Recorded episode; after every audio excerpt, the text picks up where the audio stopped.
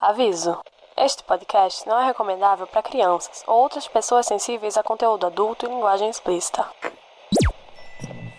Um leitor vive mil vidas antes de morrer. Alguém que não lê vive apenas uma. Se você não sabe onde quer ir, então qualquer caminho serve. Eu poderia calcular suas chances de sobrevivência, mas você não iria gostar. Há muito tempo, as quatro nações viviam em paz e harmonia, mas tudo mudou quando a Nação do Fogo atacou. Não há lugar como nosso lar. Claro que está acontecendo dentro de sua cabeça, Harry. Mas por que isso deveria significar que não é E real? que a sorte esteja sempre a seu favor.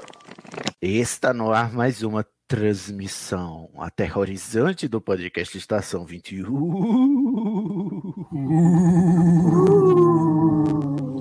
Como é que o menininho faz? Faz.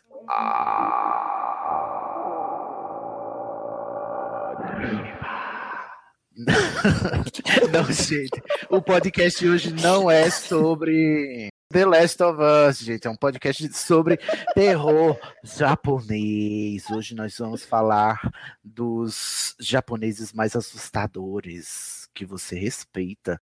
Eu sou o seu Shinigami favorito e não, não é porque eu sou cego que eu sou obrigado a dar meus olhos a você. Não vou dar meus olhos a você, meus olhos de Shinigami, Sidney Andrade. Fique aí com seus olhos que eu fico com os meus. Estou aqui com ele, que hoje é o dono da pauta e que diz que tá no fundo do poço, amiga. Marciel Samara Faria. Oi, gente, meu nome é Samara, tenho 14 anos, teria se estivesse viva. Tudo Meu bom? Deus. Passe essa corrente para 14 pessoas, senão você vai morrer. Temos ele também, que você aí já ouviu falando e ouviu a gente imitando ele. Ele que é o menino Toshio, aquele demônio, aquele mochila de criança, que é um nome ocidental, né? Para o capeta, o nosso Toshio do grito, o Franco, o Ah, Toshiba. Sushi. Legal que a gente, a gente fez todo um episódio anterior sobre orientalismo para não cairmos nas generalizações e nos clichês, nos estereótipos ofensivos, né, dos países do Oriente. A gente chega aqui, a gente tá chamando Dez meninas, dias depois. Né? Dez dias depois não aprendemos nada. Temos ela também, que apesar do nome, não é um convite para sexo anal, a nossa Yuko Johanne Zambotti. Olá, tudo bom? Estou aqui bebendo meu saque, trocando favores por almas de outras pessoas. Olha ela, a bruxinha mais amada do universo compartilhado da Clamp. A dúvida é quem é que vai ser o mocona dela. Ah, eu sou, Johanna, esses haters de Mocona, não ligue pra eles, eu serei o seu O Mocona. Mocona preto é o melhor Mocona. Ai, dos dois são lindos, não discrimine. Pra encerrar o nosso casting de hoje sobre terror japonês, temos ele, que é um estudante, tem até a sainha, né, diz que se transformando em caramujos, em caracóis. João Gentil, Devidamente obcecado por espirais. tal Vocês qual entender Marjorie este ano, né? Debaixo dos caracóis dos seus cabelos. Olha aí, entenderemos. Eu não entendi, eu confesso que sou leigo no assunto, mas temos aqui quatro especialistas para você, o seu terror favorito aqui. Hoje a pauta é sobre esse modo muito específico de fazer terror, que é o terror japonês. Antes desse episódio começar, você tem que se ligar que ele faz parte da campanha Hashtag o Podcast é Delas 2021, uma campanha criada para promover a maior participação e promoção de mulheres no podcast. Aproveite e procure pela hashtag nas suas redes sociais para encontrar muitos outros programas. Compartilhe esse episódio com todo mundo que você conhece.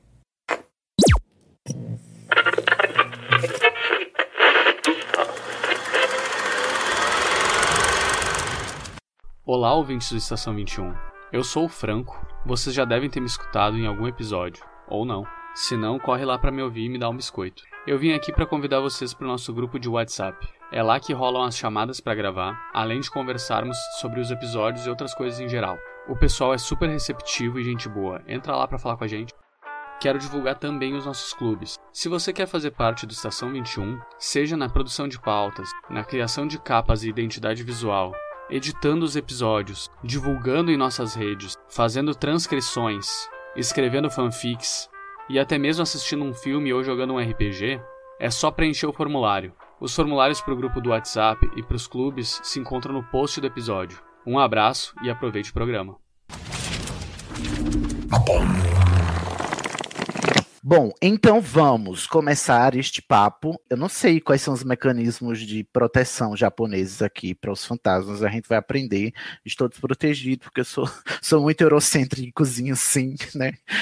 Tava pensando em terços e velas. Eu acho que no Japão não vai dar certo. Mas vamos começar a pauta por uma questão filosófica profunda que me veio à mente ao ler a frase que inaugura a pauta que o Marcel fez, e por isso eu vou perguntar ao Marcel, mas todo mundo pode responder, mas já que é ele que está citando aqui o senhor Lovecraft, né, o, o, o escritor de terror aí, racista, mas que, né, entende alguma coisa sobre isso, tem uma frase dele aqui que diz que a emoção mais antiga e mais forte do ser humano é o medo. E eu fiquei assim, gente, é isso mesmo. Como eu sou herdeiro de Harry Potter, eu fiquei, mas não seria o amor, a emoção mais, né, mais antiga do, do ser humano? Aí eu te pergunto, Marcel Faria, do ponto de vista aí da espécie mesmo, vamos passar um pouco aqui para nossa análise psicológica da espécie. Por que, que o medo é o primeiro, a primeira emoção?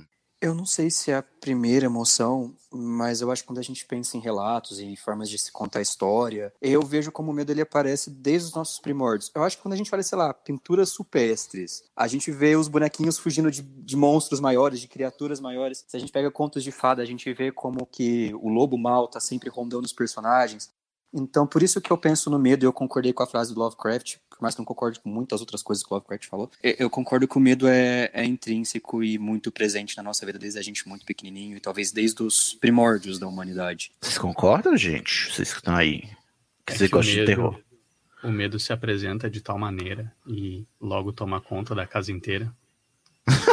que isso? Você tá recitando o quê, É, é, é a minha citação de Fresno do episódio. O medo se apresenta de tal maneira toma conta da casa inteira. Ai, tá bom. Eu o, é, o Sandy Júnior está para mim como Fresno para você, é isso mesmo. Fresno. Exatamente. Muito que bem.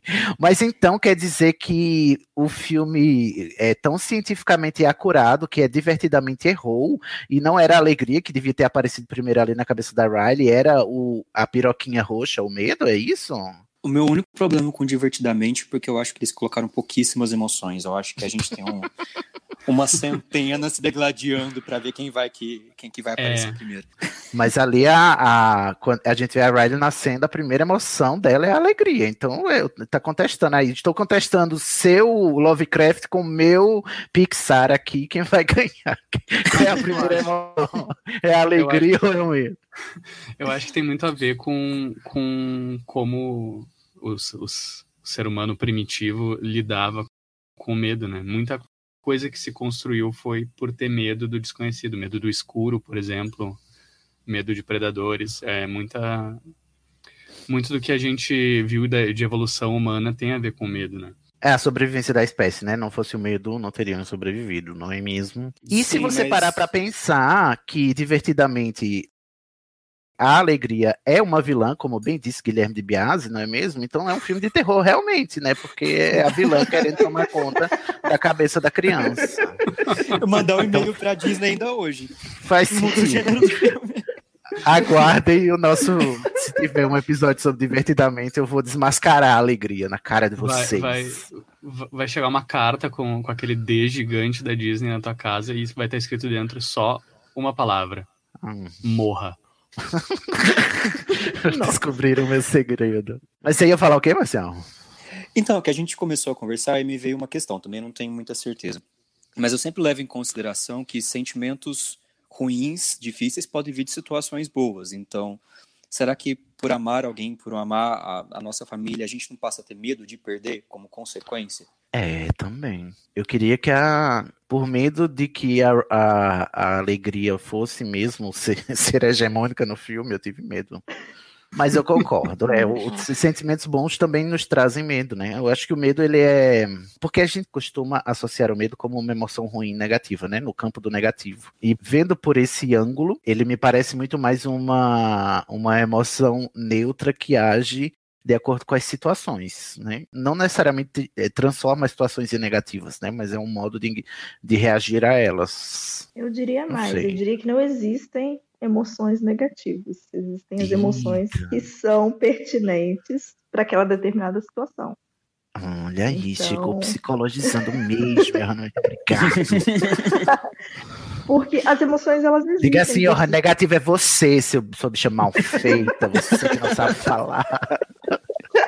Isso- Isso de negativar a- as emoções é, acaba prejudicando muito, né, processos terapêuticos, porque a gente acha que a gente não deve sentir raiva, não deve sentir medo, não deve sentir ansiedade e não deve sentir um monte de coisas, quando na verdade a gente está sentindo.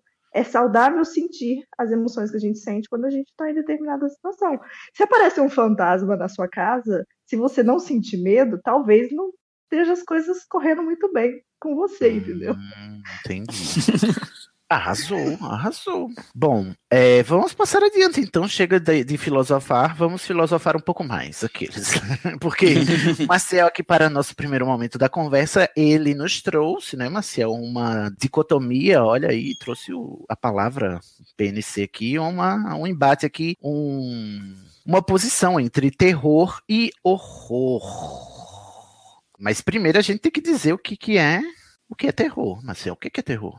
Então, é que eu acho que eu nunca tinha cruzado com, com essa dicotomia, com, com esse conflito entre esses dois termos, porque eu acho que eu colocava tudo numa caixinha só. E aí, quando eu comecei a pesquisar sobre mais o, o gênero do, do terror japonês, eu vi que a gente estava falando de terror e não de horror. Então, vamos pensar o terror como algo que. como um sentimento que surge em um momento de tensão, de medo, não necessariamente após a experiência, mas talvez antes de uma experiência desagradável.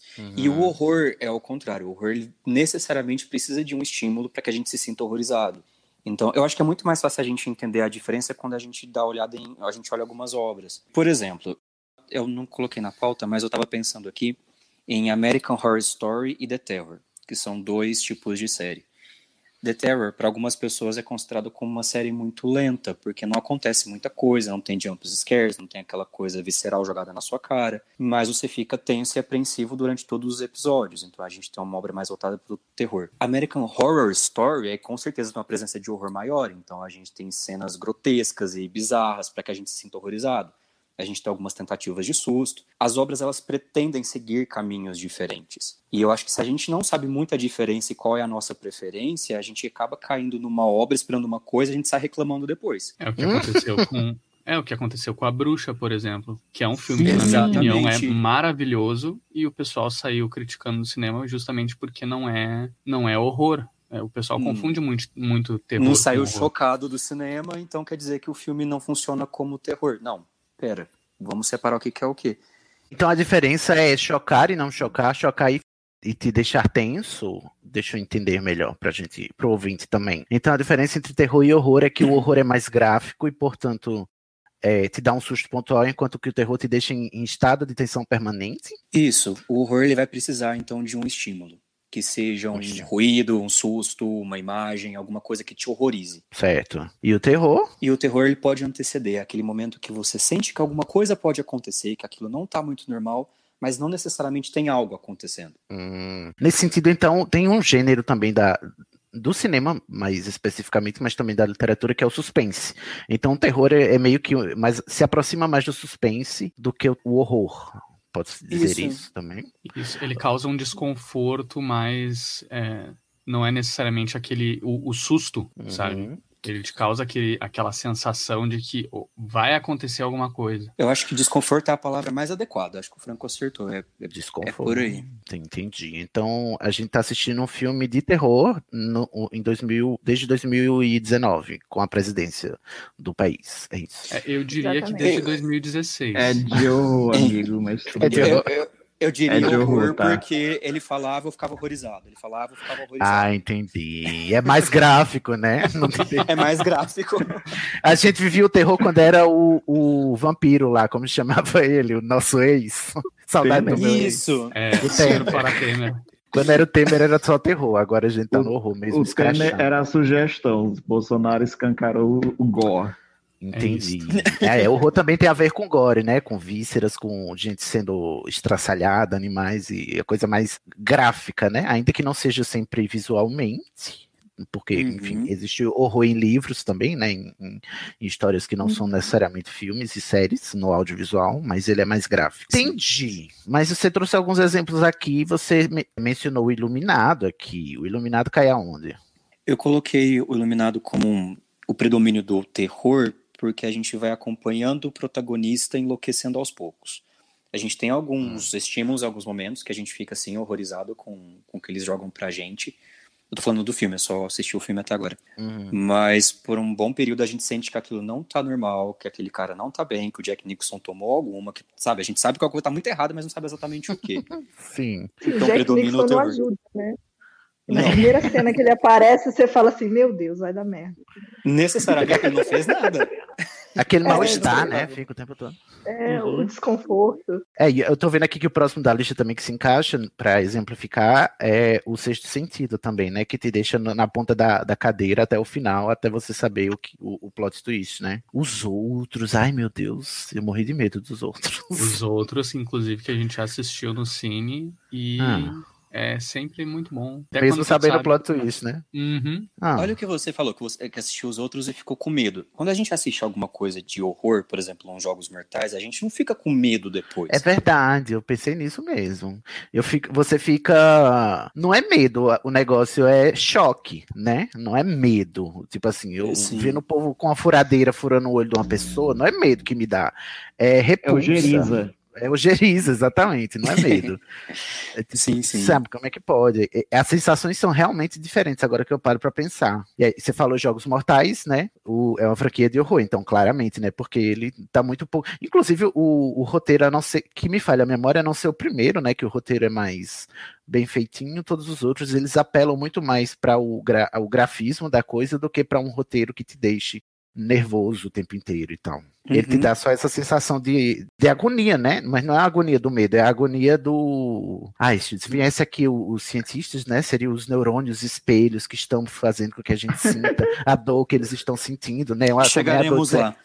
Como é a dor de serrar uma perna, né? Aí você sente a dor na sua perna, né?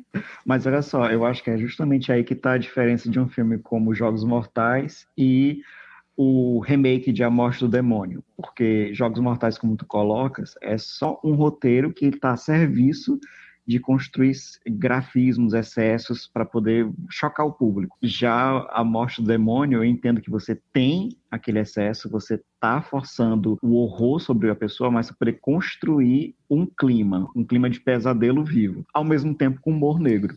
Então, eu acho que é como você usa. Que você pode ter no mesmo a obra terror e horror. Para mim, a Morte do Demônio, o original, um pouco, mas o remake eu acho que ele é mais equilibrado nos elementos de terror e horror. É, o original é, é total horror e galhofa, né? Porque Com um certeza, é mais fica humor engraçado. é. Sim, sim. Muito embora eu ainda acho que ele ainda tá mais pro, pro horror. A, nas continuações é que despiroca. Sim, tem até a série da, da Morte do Demônio.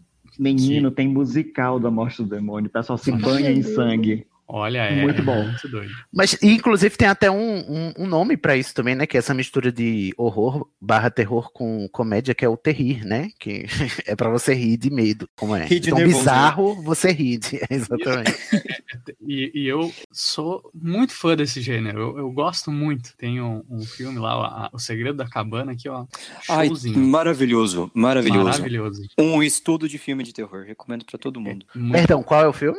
O Segredo da Cabana. Segredo da cabana. Não conheço, Outro que foi vendido como filme de terror e o povo não entendeu. Gente, o problema não é o diretor, o problema são os publicitários. Eles que vendem o filme errado e depois caga. Sim. E a Bruxa de Blair venderam certo? Venderam, muito certo. Inclusive fizeram o site, fizeram campanha para poder passar aquela história como verdadeira. Teve até, acho que chegaram até a es- é, é, esconder os atores assim um pouco para tirar eles da mídia, para poder reforçar a história de que aquele grupo de jovens se perdeu da cabana. Ali foi uma campanha de marketing muito bem feita. Foi Sim. muito, muito bem feito. E, e gerou um, um estilo de filme, né? Um, um- que é o. Found footage, que é sensacional. É É, sensacional. estreou esse gênero, né? Ele se aproveitou do, do, do gênero ali pra, inclusive, construir o terror em cima disso, né? E é terror também, porque você fica também assim, né? Não, não é pra chocar. Então, então acho que ficou claro, né? A diferença entre terror e horror. E também ficou claro que, como o nome é terror japonês, nós falaremos de filmes de terror japonês e não de horror japonês, né? Não sei sei se Então, já- eu coloquei terror japonês, porque Ah, quando a gente aí? vai procurar o gênero é, na internet e tal, a gente encontra como J-horror, J-horror. E eu Hum. não entendi muito o porquê. Então eu coloquei como Eu terror é japonês porque- em português e a gente vai tentando entender como que chegaram a essa conceituação. Na verdade, eu sempre tive dificuldade com essa questão do terror e horror. Claro, agora eu consigo diferenciar mais no começo. Eu creio que o problema é a questão da categorização. Porque na- agora que eu- a gente entende um pouco mais a questão dos conceitos, a gente vê claramente que o terror está vinculado mais à questão do suspense. Só que na hora de você estabelecer um critério, não sei porque no Brasil, eu- sou da época de videolocadora, viu, pessoal? Então, quando você, você é, tanto em críticas quanto quando você tinha acesso a filmes em videolocadoras e tudo mais, você vê que tem romance, drama e o, o horror é taxado de terror. Então, quando eu cresci, eu tinha a impressão que era o inverso, que o terror apelava para o grafismo e o horror apelava para o suspense, tanto que eu para desconstruir isso foi muito tempo. Então, talvez, como as obras japonesas são mais sutis, e, e essa, essa ideia de que o, o conceito terror é mais ligado à questão do choque, talvez quem cunhou o termo foi levado a, a pensar que J-horror tinha a ver com a questão do. Não, mas eu acho que faz suspense. sentido. Eu acho que tem mais a ver com. Eu, eu acho que a, é, a nomenclatura é, e, e estabelecer essa nomenclatura aí que o Marcel falou tem mais a ver com é, mercado do que com essa discussão filosófica do significado e da semiótica, né, da semântica do- dos termos. É, Para mim é mais uma classificação de mercado, porque você precisa classificar as obras de acordo com o gênero, né? E seja antes nas locadoras, mas ho- hoje ainda, né? Você vai abrir a tela de informações de qualquer obra audiovisual, você tem lá o gênero a que ela pertence e tal. E eu acho que isso é mais um hábito de mercado de chamar as coisas de horror por causa, sei lá, de um americanismo, entendeu? Que usou mais esse termo na classificação do gênero do que o termo terror, porque também não é uma palavra muito usada no vernáculo é, anglófono, né? O, o terror é mais horror mesmo, assim, enquanto palavra mais utilizada, para mim, né? A impressão que eu tenho é essa.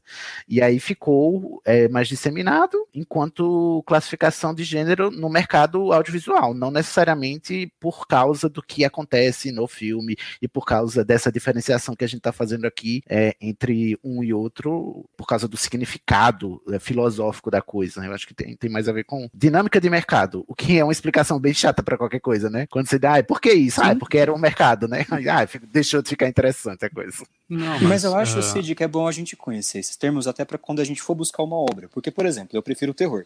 Aí eu vou assistir um American Horror Story eu fico frustrado toda temporada. Aí sai o Roanoke e eu amei o Roanoke. Porque Roanoke é mais terror do que horror. As pessoas odeiam o Roanoke. Mas a série chama American Horror Story. O predomínio deveria ser do horror mesmo. Então eu fui, Mas- eu fui comprar uma maçã no açougue. Né? Eu fui buscar coisas Ah. que não devia nem ter. Mas não, o, o horror japonês eu acho que ele equilibra bem, porque, por exemplo, em O Chamado ou O Grito, a gente tem cenas de horror, a gente vê cenas, não necessariamente gore, mas, por exemplo, o modo como a Samara se mexe, a- no japonês é Sadako, ou Sadako, ou então a, a própria cara do, do menininho do grito, é uma coisa que choca também. Não tanto quanto Vísceras, mas eu acho que combina também com horror. Não, não é tanto quanto o horror estadunidense e ocidental, mas, mas acho que combina. Uhum. É, e bom, outro ponto interessante para a gente é, discutir aqui é, é o uso de dispositivos nas narrativas de horror e terror. Por que, que o terror se encaixa na categoria de fantasia e ficção especulativa, né? Que é a nossa linha editorial, eu gosto desse nome, aqui do Estação, né? Porque o terror e o horror ele, ele não lida só com o factual, ele também lida com o sobrenatural, né? Com o insólito, com o inacreditável e fazem uso também do, de vários é, mecanismos fantásticos, como né, fantasmas, é, seres que a gente já falou, inclusive aqui, né? O, o vampiro e o lobisomem, a bruxa também são muito associados ao, ao gênero terror e horror, né? Mas também tem terror de alienígena, né? Também tem terror de abdução, tipo assim, a, a coisa que mais me dá medo não é nem pensar em fantasma, é pensar em, em ser abduzido por extraterrestres, assim, é um negócio é, é incrível. Eu tenho mais medo de história de gente que tá falando que foi abduzida do que história de gente que falou que viu, viu fantasma. E para mim é, é aterrorizante, sabe? Então existe muito dessa utilização de vários mecanismos narrativos fantásticos para criar uma obra que dá medo ou que causa choque. Sério tu tem medo de, de ET Bilu, essas coisas? Não, do ET Bilu. Busque conhecimento. Não, mas tipo assim, ó, você vai ouvir, nunca jamais eu ouvirei um episódio de podcast, por exemplo, que, que tá falando que vai falar daquela Operação Prato, não tem? Que teve no Brasil, que é Sim. muito conhecida pela. Não ouço de jeito nenhum, não consigo, eu fico todo me tremendo só de pensar, eu tenho que tomar três ansiolíticos, se eu ouvir pelo menos um pedacinho assim dos depoimentos que o homem tinha falado e tal, eu fi- morro de medo, morro Isso, de isso medo. do, do ET de Varginha. Não, Varginha já virou chacota, né, gente? Respeito, pelo amor de Deus. Ora, ora. Só, ué. Mas quem não se cagou, e quem a- as Kakura da chamada não se cagou quando o Fantástico passou aquela autópsia, Autópsia? fake? Sim. Minha, eu tava lembrando isso. Eu morri. Naquele dia, naquele ano eu morri, mas esse ano eu não morro, entendeu? Aquele ano ali eu morri quando passou. Eu, eu queria demais assistir, mas minha mãe não me deixou assistir. Pô, tem no tipo, YouTube hoje em dia. Mas é claro que depois foi desfa- é, desmascarado, né? Tudo fake e tal, não, mas na. sim, mas eu fiquei lá assistindo, ela só ficou reclamando. Minha mãe não gosta de nada desse negócio. Né? Eu falei com ela que eu ia gravar episódio de terror, ela falou assim: ah, eu não gosto desses negócios, eu acho que esse eu não Então. vou ouvir, não. É por i- é o que me diferencia de vocês aqui. Eu não conheço o gênero, vocês conhecem, porque vocês curtem, né? Tem um, e eu acho que é o próximo tópico aqui da discussão, que é se isso dá medo, se isso causa aversão, se o medo é um sentimento que nos traz esse desconforto, por que é que tem tanta história de horror? Por que, que a gente, entre aspas, eu não, no caso, né? Mas por que, que muita gente, e muita gente mesmo, porque a indústria audiovisual de horror e terror ela é muito é, é, prolífica e lucrativa, né? Então, se, se o medo é essa sensação que nos causa tamanho desconforto, Marcel e Johan, vocês que são os psicólogos aqui, por que é que a gente senta num sofá para sentir medo, gente? Se maltratar, o que é que tem? A gente é doente da cabeça como espécie, é isso? A gente é, é masoquista? Como é? Co- Como é que se dá essa relação? Então, quando eu comecei a escrever a pauta, essa pergunta me veio. E aí, por isso que é uma pauta de terror japonês, a gente não chegou no terror japonês ainda. Ainda. Isso tudo foi surgindo durante o, o processo. Porque eu comecei a pensar justamente isso. O que, que leva a gente a procurar algo que vai causar desconforto? Ou que vai causar choque? O que, que a gente vai investir dinheiro, tempo, energia mental para sentir medo? E aí eu caí em dois, em dois caminhos que acho que a gente pode começar a olhar. Um caminho mais neurológico e um caminho que eu fui pela psicanálise. Por um viés neurológico, o nosso cérebro libera dopamina no organismo quando a gente está experimentando esse tipo de, de obra. A dopamina é um neurotransmissor que ele, ele faz diversas coisas no nosso organismo, mas uma das principais é a sensação de recompensa. Então, por Uhum. exemplo, quando a gente está com muita sede e a gente toma água, sabe aquela sensação de prazer, de alívio que ah, Ai, tomei amo. água? Ou quando a gente está muito cansado e a gente senta, ou mesmo quando a gente acaba de postar alguma coisa e alguém logo curte.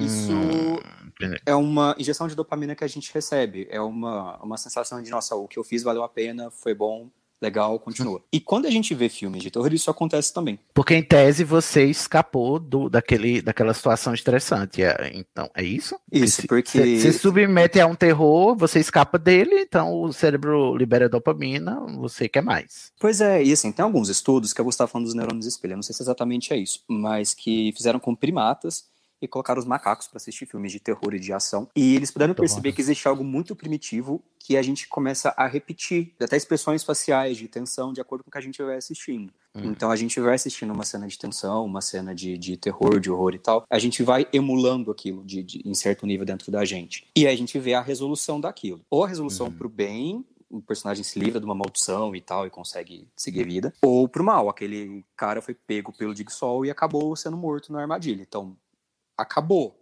Antes ele do que eu, né? Mas acabou. morreu, morreu antes eles do que eu. A fazer o quê? E então, quando eu olhei pelo viés neurológico, eu consegui encontrar essa questão do prazer que a gente pode sentir em ver essas obras. Esse experimento do macaco dá todo um significado novo à frase todo mundo é crítico, né? tá bom, ok. Segue. E aí, quando eu construí esse viés neurológico, ainda não me satisfez, porque é o que a gente está vendo aqui. Nós estamos em cinco e quatro gostam de obra de terror e o Cid não gosta tanto. E eu É. pensei, o que será que pode levar algumas pessoas a gostarem mais ou não? Onde está a individualidade, então, na escolha desse tipo de, de, de, de obra? E aí eu comecei a discorrer algumas ideias dentro da psicanálise. E eu fiquei pensando se talvez uma história de, de terror Eu vou ficar usando terror e horror durante o episódio, mas. Como sinônimos, assim... né? Para todos os efeitos, a gente fez a diferenciação, mas que em diante eles são sinônimos. Então, será que talvez quando a gente está assistindo uma daquelas obras, será que não pacifica os nossos elementos ansiosos ou obsessivos, ou a nossa dificuldade de lidar com o improviso? Porque a gente vê alguém lidando com uma situação extrema, se dando bem ou não, mas de qualquer forma a gente vai constituindo um repertório pessoal de o que a gente poderia fazer naquela cena. Eu comecei a pensar a respeito disso quando a gente está assistindo um filme com amigos. E aí algum personagem faz alguma coisa, outro fala, eu jamais faria isso, eu faria de outro Ô, jeito. bicho burro, sai daí, você vai morrer. Isso, e, e eu pensei, será que isso não é então uma tentativa de constituição de um material interno para lidar com, com o imprevisto? Hum, interessante, e eu- E será que talvez pessoas mais ansiosas ou obsessivas ou com mais dificuldades emocionais voltadas a isso teriam um maior interesse? Porque, por curiosidade, quando eu comecei a procurar sobre isso, eu encontrei algo que tá- eu senti que ainda está muito rudimentar, mas eles estão chamando de tratamento de horror, que é tratamento para ansiedade utilizando filmes de terror como estímulo. Socorro, eu vou Meu morrer. Eu não tenho ideia de onde querem chegar com isso, eu não vi nenhuma relação com psicanálise com isso que eu tô falando, mas eu já vi que existem estudos e estão observando isso que eu tô falando.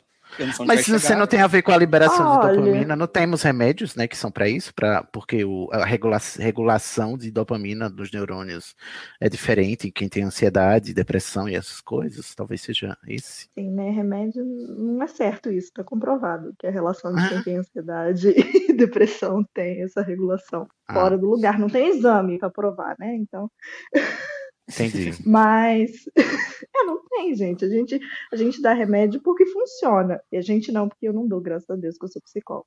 Mas, mas toda a, a, a, medicação ela é baseada na teoria de que é assim que funciona. Você eleva o nível de dopamina, você diminui a ansiedade, etc, etc. Mas não existe como saber se nem a dosagem de medicação está sendo exatamente correta, nem se realmente existe isso Hum, por isso que muitos associado tratamentos às psiquiátricos são na tentativa e erro, né, do, de medicamentos. Tratamento psiquiátrico é tratamento experimental, sempre. Ai, que bom ouvir isso de uma psicóloga, né? Me come. Nossa, me, Nossa. me consola tanto. Mas Não, mas é, é, Eu não vou aqui advogar psiquiatras. Não, mas eu, eu também acho a medicalização problemática, né? A gente tem que a- alertar para isso, né? O povo não pode eh, sair pensando que é mágica, né? Que é, que é É, cloroquina, né? Não, tem que lidar com o negócio com Não, responsabilidade. gente, eu entendo e e eu não tô, eu nunca vou falar assim, para de tomar seu remédio, não faça isso, não vá no psiquiatra. Mas saiba que o tratamento que você faz é um tratamento experimental. Pode dar certo, Uhum. pode não dar. Tem que tomar cuidado, tem que ser responsável. Não Sim, pode sim. abandonar a terapia.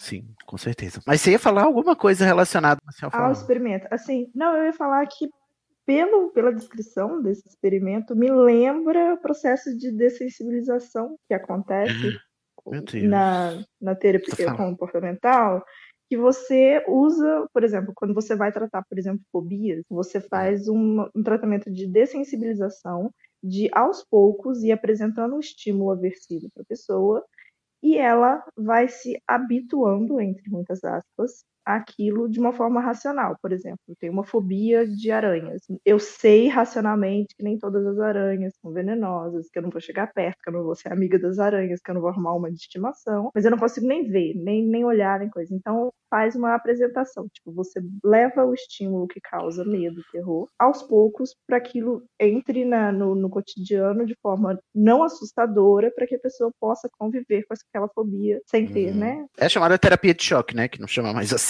mas que. É porque terapia de choque é chocante. Dessensibilização, ela vai com cuidado. Sim. Bom, olha, tem várias explicações. Eu queria puxar, inclusive, uma, um, um viés aqui, já que vocês estão partindo do viés psicológico, psiquiátrico, eu queria partir do viés sociológico. Posso aqui dar, dar uma, uma puxada, inclusive, puxar o, o- por um, um tópico que talvez a gente tenha passado direto, que é se, se a gente então entende já que o medo ele tem uma função biológica, na verdade, a gente aprendeu lá no começo, né? O medo tem uma função biológica da, da sobrevivência da espécie. Ok, aprendemos isso. Aprendemos também que o ser humano, ele é gregário, não é isso? Ou seja, ele vive em sociedade, ele vive em grupos, Ok, já aprendemos isso. Então, portanto, o, o ser humano também tem que gerir o medo do grupo, não é mesmo? Para se conservar enquanto espécie. E aí, por que, que tem tanta coisa de terror? Porque talvez, né, e aí eu pergunto para vocês se faz sentido, ou se alguém dos ouvintes sabe alguma, alguma teoria sobre isso, de algum teórico. O terror tem uma função social também, para além da função individual, do prazer individual dos sujeitos hoje. E, porque a gente sabe que o terror, enquanto é, narrativa, ele precede muito o, a, é, o século XXI, né? Precede qualquer coisa, né? São as primeiras histórias que, que a gente conhece são histórias basicamente de terror. Os contos de fadas, a gente já aprendeu, eram histórias de terror que a Disney é, enfeitou e tal, sabe? É, Chapeuzinho Vermelho é um conto para divertir você dos perigos da floresta e tal. Então, talvez o terror tenha essa função social de advertir contra o, o perigo. E aí, ao longo da evolução, não gosto dessa palavra, da evolução da espécie humana, né, e da sofisticação dos meios de contar história, hoje temos o terror enquanto gênero audiovisual que um dia foi essa função social é, feita para advertir os sujeitos da comunidade para que não só não o indivíduo não morra no perigo, né, da noite escura, mas também a, a, a sociedade, o grupo também, é, para conservar o grupo, não só o indivíduo. Será, será que faz sentido? Eu acho que faz muito sentido. Terror enquanto função social, eu, eu amo quando eu acho uma função social para qualquer coisa. Quando eu estava quando eu tava em comunicação, quando eu dizia, ai meu Deus, isso aqui é uma função social, ótimo, eu amava. Então, é, você que é hater de terror, saiba que o terror salvou sua vida, tá bom? Mas eu lembro que eu li há muito tempo que tem liberação também de adrenalina quando a gente sente esse medo, em questão de horror também, né? Não só de terror. E no caso, a adrenalina meio que vicia, né? Então acho que tem alguma ligação também. É, tudo vicia, né, gente? A gente é tudo bugado. Eu, eu fico assim, toda vez que eu fico falando, porque todo mundo diz, o cérebro é uma máquina fantástica. E aí dizem, ah, porque esse, esse hormônio vicia, esse hormônio vicia. Eu digo, o cérebro é bugado. Quem, quem programou estava errado, estava bêbado, gente. Porque se fosse, se fosse uma máquina formidável, a gente não ficava viciado nas coisas, a gente usava as coisas direito. Ah, por favor. Pare de superestimar o cérebro. Aqueles, né? Tem que acabar o cérebro. Olha, eu diria que mais da metade do Brasil já aderiu a esse. Eita porra. Bom, mas eu gostei. Gostei que a gente foi pela psicologia, pela sociologia, para chegar aqui hoje e a gente falar de, de obras legais produzidas por esse país que a gente ama, né? A obra audiovisual japonesa, que eu creio que eu não pelo terror, mas por outros motivos sou um grande admirador do, da produção audiovisual japonesa. O Franco não, porque ele não, não. gosta. Ele, por acaso, não tá todo episódio mandando a gente votar em Full Metal Alchemist, na verdade. Eu? Fico lembrete. Bom, é isso. Então agora vamos passar para o bloco seguinte, na é verdade, quando a gente vai começar, de fato, a falar sobre o tema de hoje. I don't suppose they uh, told you anything in Denver about the tragedy we had up here during the winter of 1970? I heard a man named Charles Grady is the winter caretaker. From what I've been told, I mean, he seemed like a completely normal individual. But at some point during the winter, he must have suffered some kind of a complete mental breakdown. He ran amok and uh, killed his family. Bom, então vamos ao tema querido Maciel. Você botou aqui as raízes do terror japonês. Vamos adentrar em mitologias japonesas, menos eurocêntricas, graças a Deus. Então, o que, é que você tem a nos dizer aí sobre como é que o, o terror japonês se fundamenta? Eu acho importante a gente olhar um pouco mais para isso, porque no Japão não é necessariamente uma história com fantasma, é uma história de terror. Então acho que a gente precisa uhum. ter uma noção de qual é a relação do Japão com o sobrenatural. Porque quando a gente olha mesmo as histórias de terror, a gente vê que elas precedem o cinema. Porque. É, então, eu tô um sério problema com as pronúncias em japonês, tá, gente? Então, as Kaidan, que eram as histórias de fantasma, elas foram ficando populares no período Edo, que era assim, de 1600 a 1860. E elas já começaram a trazer os fantasmas, os espíritos, como formas irônicas, karmáticas, para explicar uma situação, para ajudar a lidar com um problema. Então era uma história com fantasma, mas não necessariamente uma história de terror. Porque quando a gente olha para o Japão, a gente sabe que é um país que ele está vulnerável a diversas situações, umas catástrofes naturais, alguns problemas nesse sentido.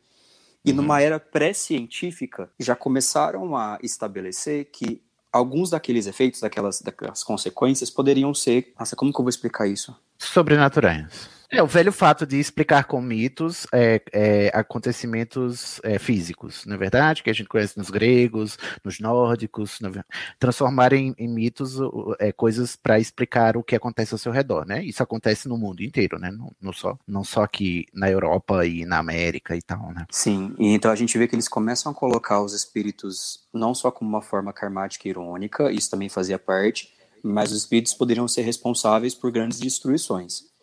E o que será que uhum. provocavam esses espíritos? Então a gente vê também que o Japão tem uma relação muito simbólica com os mortos. Uhum. Eles são muito adeptos aos rituais. Por exemplo, no filme do Grito, se eu não me engano é na versão americana, que a gente tem o casal americano que está no Japão. Eles mostram um pouco desse ritual de, de levar as preces aos, aos mortos, porque muito do que acontece com os yurei, que são os fantasmas, e marquem essa palavra que vamos falar muito de yurei hoje, é a consequência de como eles morreram. E a forma que uhum eles não foram tratados de acordo com os princípios budistas ou shintoístas. É, vale mencionar, gente, o Japão não é cristão, né? E, portanto, a relação deles com a morte e com a espiritualidade é outra também, na é verdade.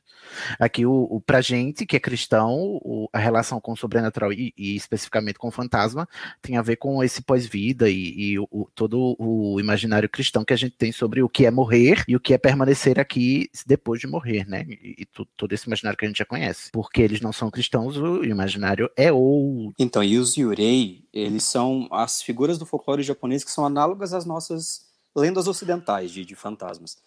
E elas fazem parte dessa crença fundamental que os humanos possuem o bem e o mal dentro de si e que após a morte isso se fusiona com o sobrenatural. Se a pessoa, quando morre, é honrada com os funerais corretos, é o espírito pode proteger aquele quem com quem ele convivia, quem cercava. Agora, se não for Yurei retorna do além, e se o Yurei retorna, geralmente não é coisa boa. Eu tava assistindo uma série, que eu vou falar um pouco mais depois, que é The Terror, e a gente tem um personagem num ambiente de guerra, é uma, uma colônia japonesa, e pode acontecer de ele morrer em uma certa situação. A primeira coisa que a mãe dele faz é pegar um pedacinho do cabelo dele, porque caso ele morra e ela esteja longe, ela pode fazer o ritual com o cabelo dele para garantir hum. de que ele vai seguir em frente. Entendi. Porque quando a gente começa a falar de ureia, a gente começa a entrar nesse campo que é um pouco mais vasto. Depois eu trouxe algumas, alguns exemplos de como eles se manifestam, mas a gente tem a princesa dos Onryo, eu acredito que seja assim que pronunciam. Os Onryo são esses fantasmas espíritos vingativos. E quando eles voltam, é, causa certo furdúncio, porque para que um seja criado, a gente precisa de um ambiente de muito de muita violência, de muita agressividade, alguma coisa de, que gera muita raiva. Então, eu acho que os filmes eles vão trazendo muito como isso funciona, que um personagem desavisado entra em uma casa, cruza o caminho de Urei e passa a ser perseguido até a morte.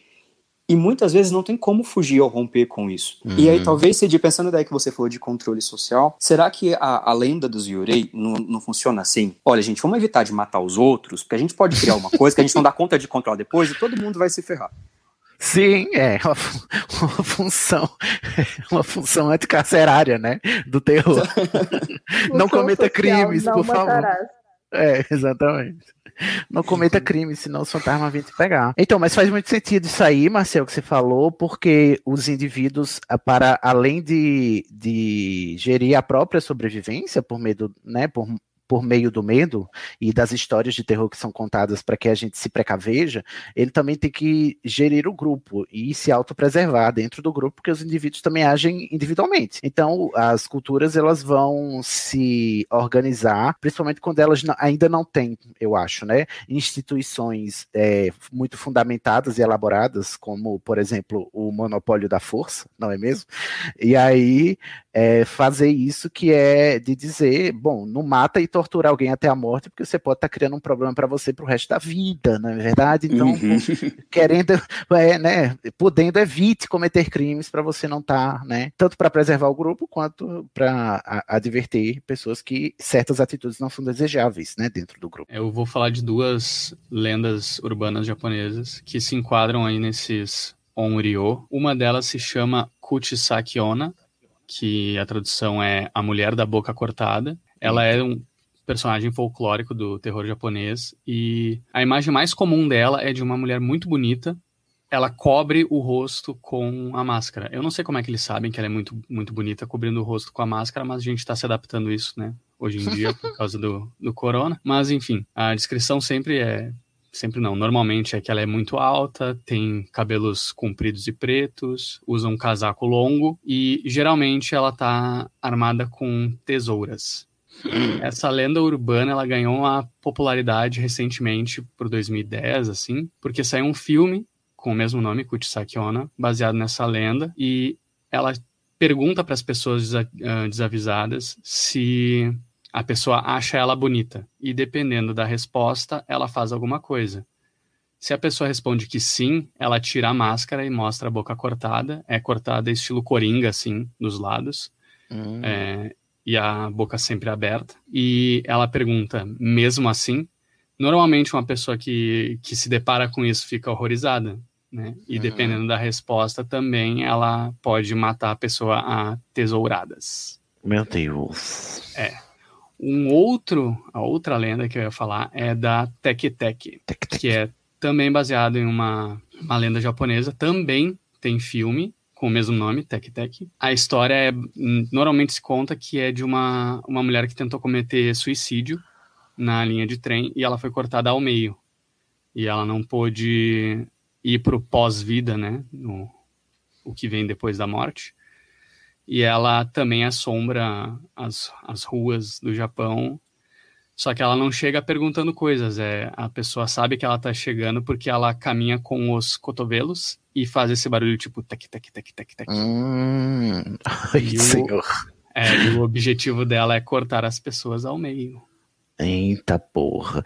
E você falou dessa da tesoura. Tem um episódio de, de Holic, o anime, que a Yuki tá aqui, né? Yuko, pra nos dizer. Não, mas não tem um episódio que, que tem essa lenda, né? Eu lembro do episódio com a tesourona lá, com, com a Yuko. Eu tô, eu tô começando a assistir agora. A gente assistiu até o episódio 15, eu acho. Hum. Da primeira Como é o nome do protagonista do, do, do Holic? Eu anoto o Watanuki. O personagem mais insuportável depois de Naruto. Nossa. Eita ou, porra. ou, não vem xingar o Naruto na frente da minha salada. Mas eu lembro que te- eu lembro de ter um episódio que ele, te- ele andando assim, uma tesoura atrás dele, ou era um negócio de cortar unha. Tem, um- tem um negócio com cortar unha no Japão também, uma lenda urbana. Porque Holic, Tem uma ele, também, né? ele fala muito de lendas urbanas, né? Aterrorizantes, né? O, o anime. Holic. Assim, basicamente no Japão qualquer objeto pode se tornar um, um espírito vingativo, porque Adoro. É, é, sim, pode se tornar um yokai no caso, porque as pessoas elas elas são capazes de transformar objetos em yokais pelo uso. É, as Hum. pessoas emanam essa energia que pode transformar coisas em, em yokais, basicamente. Entendi. É. Tem um episódio que a gente viu do computador, né? Da moça Sim. Que estava teoricamente viciada em computador e meio que isso estava assombrando. E foi- E aí foi, foi o computador que começou a, a ser o problema, né? O espírito. Viado, não fala isso, a gente acabou de ter uma pane aqui. No... Pane no sistema, alguém me desconfigurou. Cadê? Onde estão mensagens robô? Mas você ia falar o quê, Branco? Não, é que na, na crença oriental, eu não sei se é só no Japão, mas é que tudo tem uma certa ener- energia. eh, até coisas inanimadas, coisas que não, não estão vivas, elas também emanam uma certa energia. Ai, ai, achei interessante. Tô com medo, porque é por causa da pane, mas tudo bem, vamos em seguida. É, eu disse que Johanny tem aqui um jogo para nos contar. Você quer jogar um jogo, Johanny? Vamos jogar, na verdade. Não, não, Hum, não é. quero, Jogos não. Mortais, Ai, não. porque a gente está Não falando de terror, não horror. Não horror, exatamente. Mas assim, tem um, diz que tem um jogo aí folclórico aí, sei lá, mítico, mit- mitológico do Japão aí, que é choque de monstro, choque de fantasma, choque de yokai. Eu diria que é um jogo muito difícil de ser jogado. Eu não sei como é que ele é tão Sim, popular. demorado, né? Ele, ele popularizou, né? Por, é o jogo Hyaku Monogatari, que dizem Hum. que né, ele tem origens nas longas viagens dos senhores fe- feudais, talvez por isso que ele seja um, um- um jogo demorado, né? Que tinha que matar o tempo. E que as pessoas Muito tempo livre. e que as pessoas ficavam é, reunidas em roda e todos compartilhavam histórias de terror para testar a própria coragem, né? Era que tipo eu- Além da Imaginação do Japão, né? tipo aquela série que que você é mais- falou também. Eu ia falar, é mais clube do terror. Clube do Terror. Mas sempre, eu acho que. Olha como é universal essa coisa do medo, né? No mundo inteiro, as pessoas se juntam em volta de uma fogueira para contar histórias assombrosas, assim, né? De noite. É um negócio meio universal, né? Então. Algumas pessoas E- fazem live pra isso, né? Mas conte aí como é o jogo. Eles estão reunidos lá. Então, teoricamente tem umas regrinhas para serem seguidas, né? Hoje em dia tem que ser um grupo de pessoas e tem que jogar esse jogo de noite, será, na verdade? Numa casa que tem pelo menos dois cômodos. Privilégio social aí. Qualquer coisa improvisa com um lençolzinho assim, pendurado. Que você. É. Divida o seu cômodo. Assim. É como improvisar aquela receita, né? Receita de pudim. Aí vem a, a pessoa no comentário: posso é, substituir o leite condensado por coentro? Não, né, minha filha? Por Mas quê? Porque lá. tem que ter mais de um cômodo, porque num você coloca 100 velas, isso mesmo, são 100 velas, 100 não são velas. 99, Tá bom. 100 velas em um cômodo. No outro Uhum. cômodo você coloca um prato com água ou um espelho. Pode trocar água por suco de uva. Eu acho que se refletir, tá podendo. A água reflete mais. Né? Mas um espelho e um negócio com água, duas coisas reflexivas. Não, é um ou outro. Um Ah, tá. ou outro. É porque na época que não tinha espelhos, né? Eles faziam com. Pode ser, é verdade. E aí, preparado o ambiente, né, as pessoas começam a contar as histórias de terror e é uma, uma história para cada vela acesa. Menino. Então, as pessoas vão contar 100 histórias de terror. Felipe Cavalcante tá perguntando se pode ser creepypasta da internet. Então, eu acho que pode, porque pode ser história contada pelos outros, né, inventada. É história de terror, ninguém falou que tinha que ser real, né? Tá, então vamos contando 100 histórias, é isso? A cada história contada, o jogador apaga uma vela, está no Hum, cômodo. Os jogadores estão no mesmo cômodo das velas.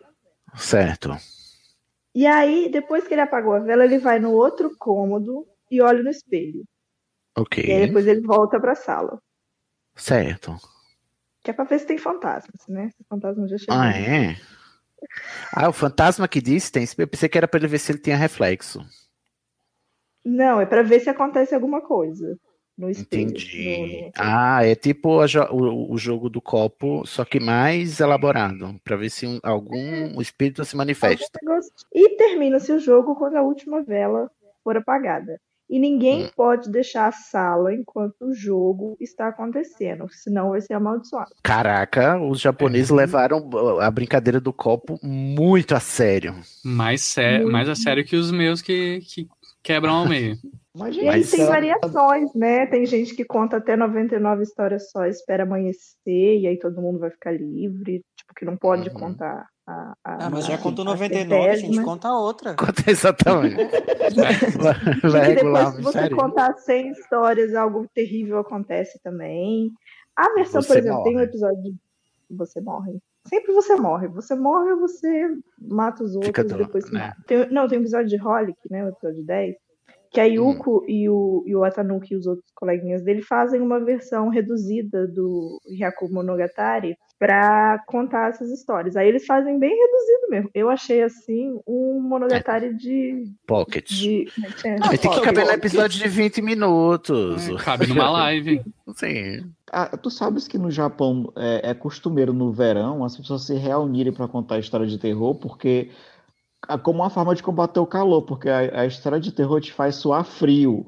Eu pensava Eu que é não porque os fantasmas esfriam o ambiente. É, também Não. tem É, isso. É o, o é- ar-condicionado fantasmador. fantasmador. É como invocar seu ar-condicionado. Ah, isso é mais barato, eu tô querendo. Não gasta luz, olha aí. Aham. Olha, o Nordeste música. podia importar, mas é por causa Sim. disso. É, Quando eu assisti esse episódio, eu não entendi como. Eu não sabia que era esse jogo, eu pensava que eles estavam reproduzindo esse costume. Não, eles falam que eles vão jogar Yaku no Monogatari. Mas é Ah, Qual é a tradução para essa? Qual é a tradução para essa, essa de- frase? Depende de quem tá legendando. O jogo das seis. A legenda ele traduziu como o jogo das 100 histórias de terror, que eu acho que é o É mesmo. algo assim, sem histórias, eu acho. 100 histórias. Quem sabe japonês, por favor, gente. Mas, só- espera aí, Rony. Eu tô com dor em dúvida. E quais são, a- tipo assim, tinha uma tradição, existe uma tradição de que histórias mais populares se contam assim, de terror, nessas rodinhas, co- como nesse jogo? Eu acho, pode ter se até popularizado mais histórias por causa desse jogo, né? Porque sem histórias é muita história, né? E eu imagino que, que você pode contar lendas urbanas ou dar a sua própria versão de lenda urbana, né? Porque nesse episódio mesmo, a, a Himawari, ela fala que, ah, isso aconteceu com a minha amiga, ela me contou. E são sempre, pelo menos no episódio, foram histórias curtinhas, que eu imagino até que sejam parecidas com a de um, de um anime que será, talvez, falado no, no futuro dessa, desse episódio, que é o Yamishibai, que são microcontos de terror, sabe? Tá, próximo kill tem um tópico que eu não vou saber pronunciar. Como é o nome desse bicho aqui? Fantasmas vingativos que voltam do purgatório. Que são os On-Ryo. São é essa categoria de, de Urei, categoria de fantasma, dos fantasmas vingativos que eles voltam do purgatório pro mal feito a eles durante a vida. Ah. Então, se a gente olhar esses filmes de terror que a gente vai falar daqui a pouco, tipo o Chamado, a gente vê que a Samara e a, a moça do grito, que eu esqueci o nome, são um On-Ryo. É a moça do grito, não é o rapaz? Não, a, a mãe do, do menininho. Ah, tá. Faz muito tempo que eu assisti. A Kayako, acho que é isso. É, eu acho que é Kayako. Ah, então aqui a gente tem várias classificações, estou entendendo. Então temos esse aí, o próximo é o. O O Bumi. Bume, que são os fantasmas das mães que morrem no parto, então elas voltam para as crianças que elas deixaram para trás. Então elas voltam para Hum. cuidar, para acompanhar, às vezes trazem docinhos, espalham pela casa. Ah, que bonitinho, que fantasma fofo. É um fantasma Mas do bem. é, é algo que eu achei muito interessante, é que para pacificar um Yurei que volta, depende muito do propósito que trouxe ele de volta. Porque, por exemplo, se o que traz um Yurei é a vontade dele de ter companhia, você oferece companhia para ele. Se ele Entendi. se alguém morreu com uma grande vontade de contar os pratos da casa e você se muda pra casa onde estão os pratos, você vai ajudar ele a contar os pratos. É a forma Que de ele você se lembrar dele. Isso, agora Adoro se você... fantasma, fantasma virginiano. Agora, se você muda pra uma casa em que a mulher foi morta pelo marido injustamente e ela tá com ódio mortal do ser humano, Não tem muito o que fazer, Aí, né? aí você. Você morre. ajuda ela a exterminar a raça humana inteira, porque é fácil. E É hoje, hoje em dia, hoje em dia a gente, quem, quem quer raça humana, né? Eu acho superestimado também. Seria um serviço a todos. Mas esse rolê do, dos fantasmas, tu ajudar eles, tem no, no terror ocidental também, que é aquele, aquele rolê de deixou algo inacabado. É usado Assuntos bastante. inacabados. É, é, é Uhum. usado bastante. Muito conhecido no filme Gasparzinho, né? Dos anos 2000. Isso. Que o Gasparzinho vira um ovo frito no filme. Ovo frito, exatamente. Votem em Gasparzinho, não. Brincadeira. É isso. então aqui são tipos de Yurei, não é isso? Isso, tem, por exemplo, os Goriô, que inclusive se alguém conhecer alguma obra desse gênero, por favor, me fala, que são os fantasmas vingativos de classe aristocrática, especialmente aqueles que são martirizados. Mas tem que martirizar mesmo, tem que dar. É, martirizou foi pouco. E tem O os fantasma burguês safado. Burguês safado. É, considerando né, o Japão como uma ilha, então tem os Funayurei, que são os fantasmas daqueles que morrem no mar. Então esses fantasmas eles voltam com, com escamas, tipo peixe, muitas vezes eles estão igual uma sereia ou um tritão. É, eu acho que isso é um pouco da versão do Japão a respeito de criaturas entre, sei lá, seres da terra e seres do mar. Uhum. Sim, que interessante perceber. São, é, é curioso como a gente vai estudar o, o fabuloso e o fantástico em diversas culturas, né? Como a gente vai notando similaridades. Jung está gritando inconsciente coletivo, inconsciente coletivo. Sim. Aí eu coloquei mais alguns aqui. Que um que eu acho muito interessante são os Ikiryo. Porque no folclore japonês não são só os mortos que são capazes de manifestar a, a alma para fora do corpo. Então os Hum. Ikiryo são os fantasmas de gente viva. Porque pessoas Adoro. que estão. E o conceito me chama muita atenção, eu dou atenção clínica para esses casos, porque pessoas com muita raiva, com muita inveja, muitos ciúmes, eles produzem uma entidade autônoma que é, do- é tomada por Hum. conta desses sentimentos e eles agem de acordo com o que eles, eles acham mais pertinente. Eu não sei se, por Hum. exemplo, aqui entra o roteiro de Babadook, que é um filme americano. Hum, Talvez quem não assistiu- assisti. Olha. Acho Quem que sim. assistiu talvez conseguiu sim. fazer uma ponte. Quando eu penso na clínica, eu digo porque muitas vezes a gente tá. Isso acontece com todo mundo. A gente passa por uma situação muito absurda e a gente fala, gente, não fui eu. Eu tava fora de mim quando eu fiz aquilo.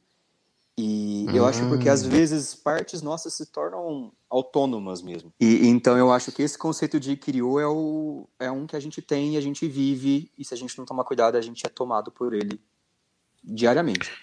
Meu Deus. Eu conheço um anime que tem um, uma temporada que fala um pouco sobre essa coisa da, da tua alma se personificar em outra forma, e eles usam isso pra, pra combater seres malignos. O nome desse anime é Jojo Bizarre Adventure. Não conhe... Gente, eu sou a própria. Cara, eu pensava que falar de persona. Glória a. Persona, persona é jogo. Penso- Mas tem adaptação, né? Eu pensava que tu ia falar de Digimon. Não, mas Persona realmente tem sobre isso. É, a- os personagens eles têm, têm a, a sua versão do outro mundo, que é a personificação da alma deles, e muito da insegurança deles. Boa parte da, da forma de se trazer a sua persona, que é essa alma, pro teu lado. Pra te ajudar é tu aceitar o teu próprio tuas inseguranças, o que que tá causando essa manifestação. Inclusive, a- o anime de Persona 4 é muito bom e tem só 26 episódios. Ou menos. Fica a dica. Franco, mas essa versão de aceitar suas inseguranças é uma coisa que vem de Persona 4, Persona 3. No Persona 2, no Persona 1, é basicamente tu fazendo pacto com o demo. Os demos, os demônios aparecem e aí tu escolhe entre subornar, batalhar ou tentar fazer amizade, ganhar no, goró, Assim. no, no gogó. Então, é uma forma singela de fazer pacto com o capiroto. É você... Não, mas é que Estamos fazendo invocação do demônio. no 3 e no 4 tem essa Não, coisa é. de aceitação, mas antes disso tu deita tua persona na porrada. Mas é porque a pessoa se apresenta como a tua versão, o, o- a versão, uma versão exagerada do teu, do teu pior defeito, né? Isso. Eu, ah, eu eu, gosto não muito teria nenhum personagem, porque eu não tenho defeitos. Ah.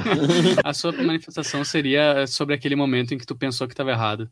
Exatamente. Ai, meu, meu único erro foi achar que eu errei um dia. É, na nota final aqui, o Marcel, você tá, tem uma nota final aqui sobre a aparência do- dos Yurei, desses fantasminhas aqui que a gente falou? Então, é que a gente estava falando da, da forma que a história de terror foi se popularizando, e então por uma época eles tiveram o que eles chamavam de teatro kabuki, kabuki, que eram peças Ai, de teatro que a gente tinha os, os espíritos. E os espíritos nesse teatro, eles eram caracterizados com uma vestimenta branca, com um cabelo preto para frente, porque a vestimenta branca já é uma Samara, vestimenta do... Exatamente, já é uma vestimenta tradicional dos velórios, dos, das cerimônias fúnebres. Quando eles começaram a fazer os filmes, parece que eles trouxeram de volta o que eles estavam fazendo lá atrás. E aí, Uhum. de certo modo, eu fiquei um pouco impressionado de como que hoje a gente escuta essa, essa descrição a gente já tem uma referência própria, que seja Samara, que seja Kayako, enfim. Mas a gente Uhum. já internalizou aqui no Ocidente personagem do teatro kabuki do período Edo do Japão. Olha o que, que já, olha onde já chegou. Deu a volta, Sim. né, no mundo. E é interessante porque, assim, no Japão, a cor branca é que é associada à morte. Então, mesmo aqui no nosso ocidente, a gente associando toda a questão do luto, do, no preto, quando a gente vê esse personagem todo vestido de branco, automaticamente a gente referencia a um fantasma oriental, mesmo sem entender que naquele contexto o branco é o oposto da- do, do que a gente interpreta aqui no ocidente, né? Já, Sim. a gente absorveu a imagem mesmo sem entender perfeitamente o, o significado do- dos elementos, dos símbolos. Vim trazer a informação. O porquê do branco é porque tem a ver com a pronúncia, que é Shiroi, e o Shi,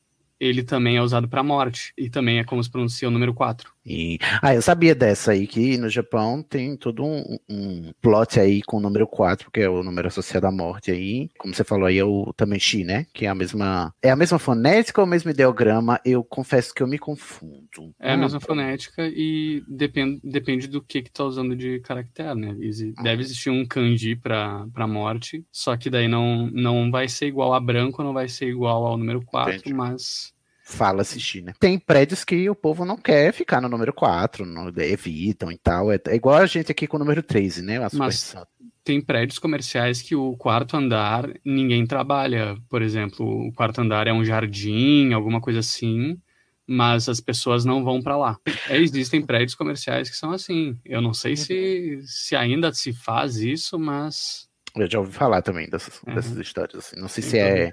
Não sei se é orientalismo de nossa parte, assim, imaginar que existe isso lá, porque ai, são orientais supersticiosos, mas bom, a gente também tem as nossas, né? Superstições. Culturas e culturas. Bom. Agora que você já está familiarizado com todos os tipos de fantasminhas, todos não, né? Alguns.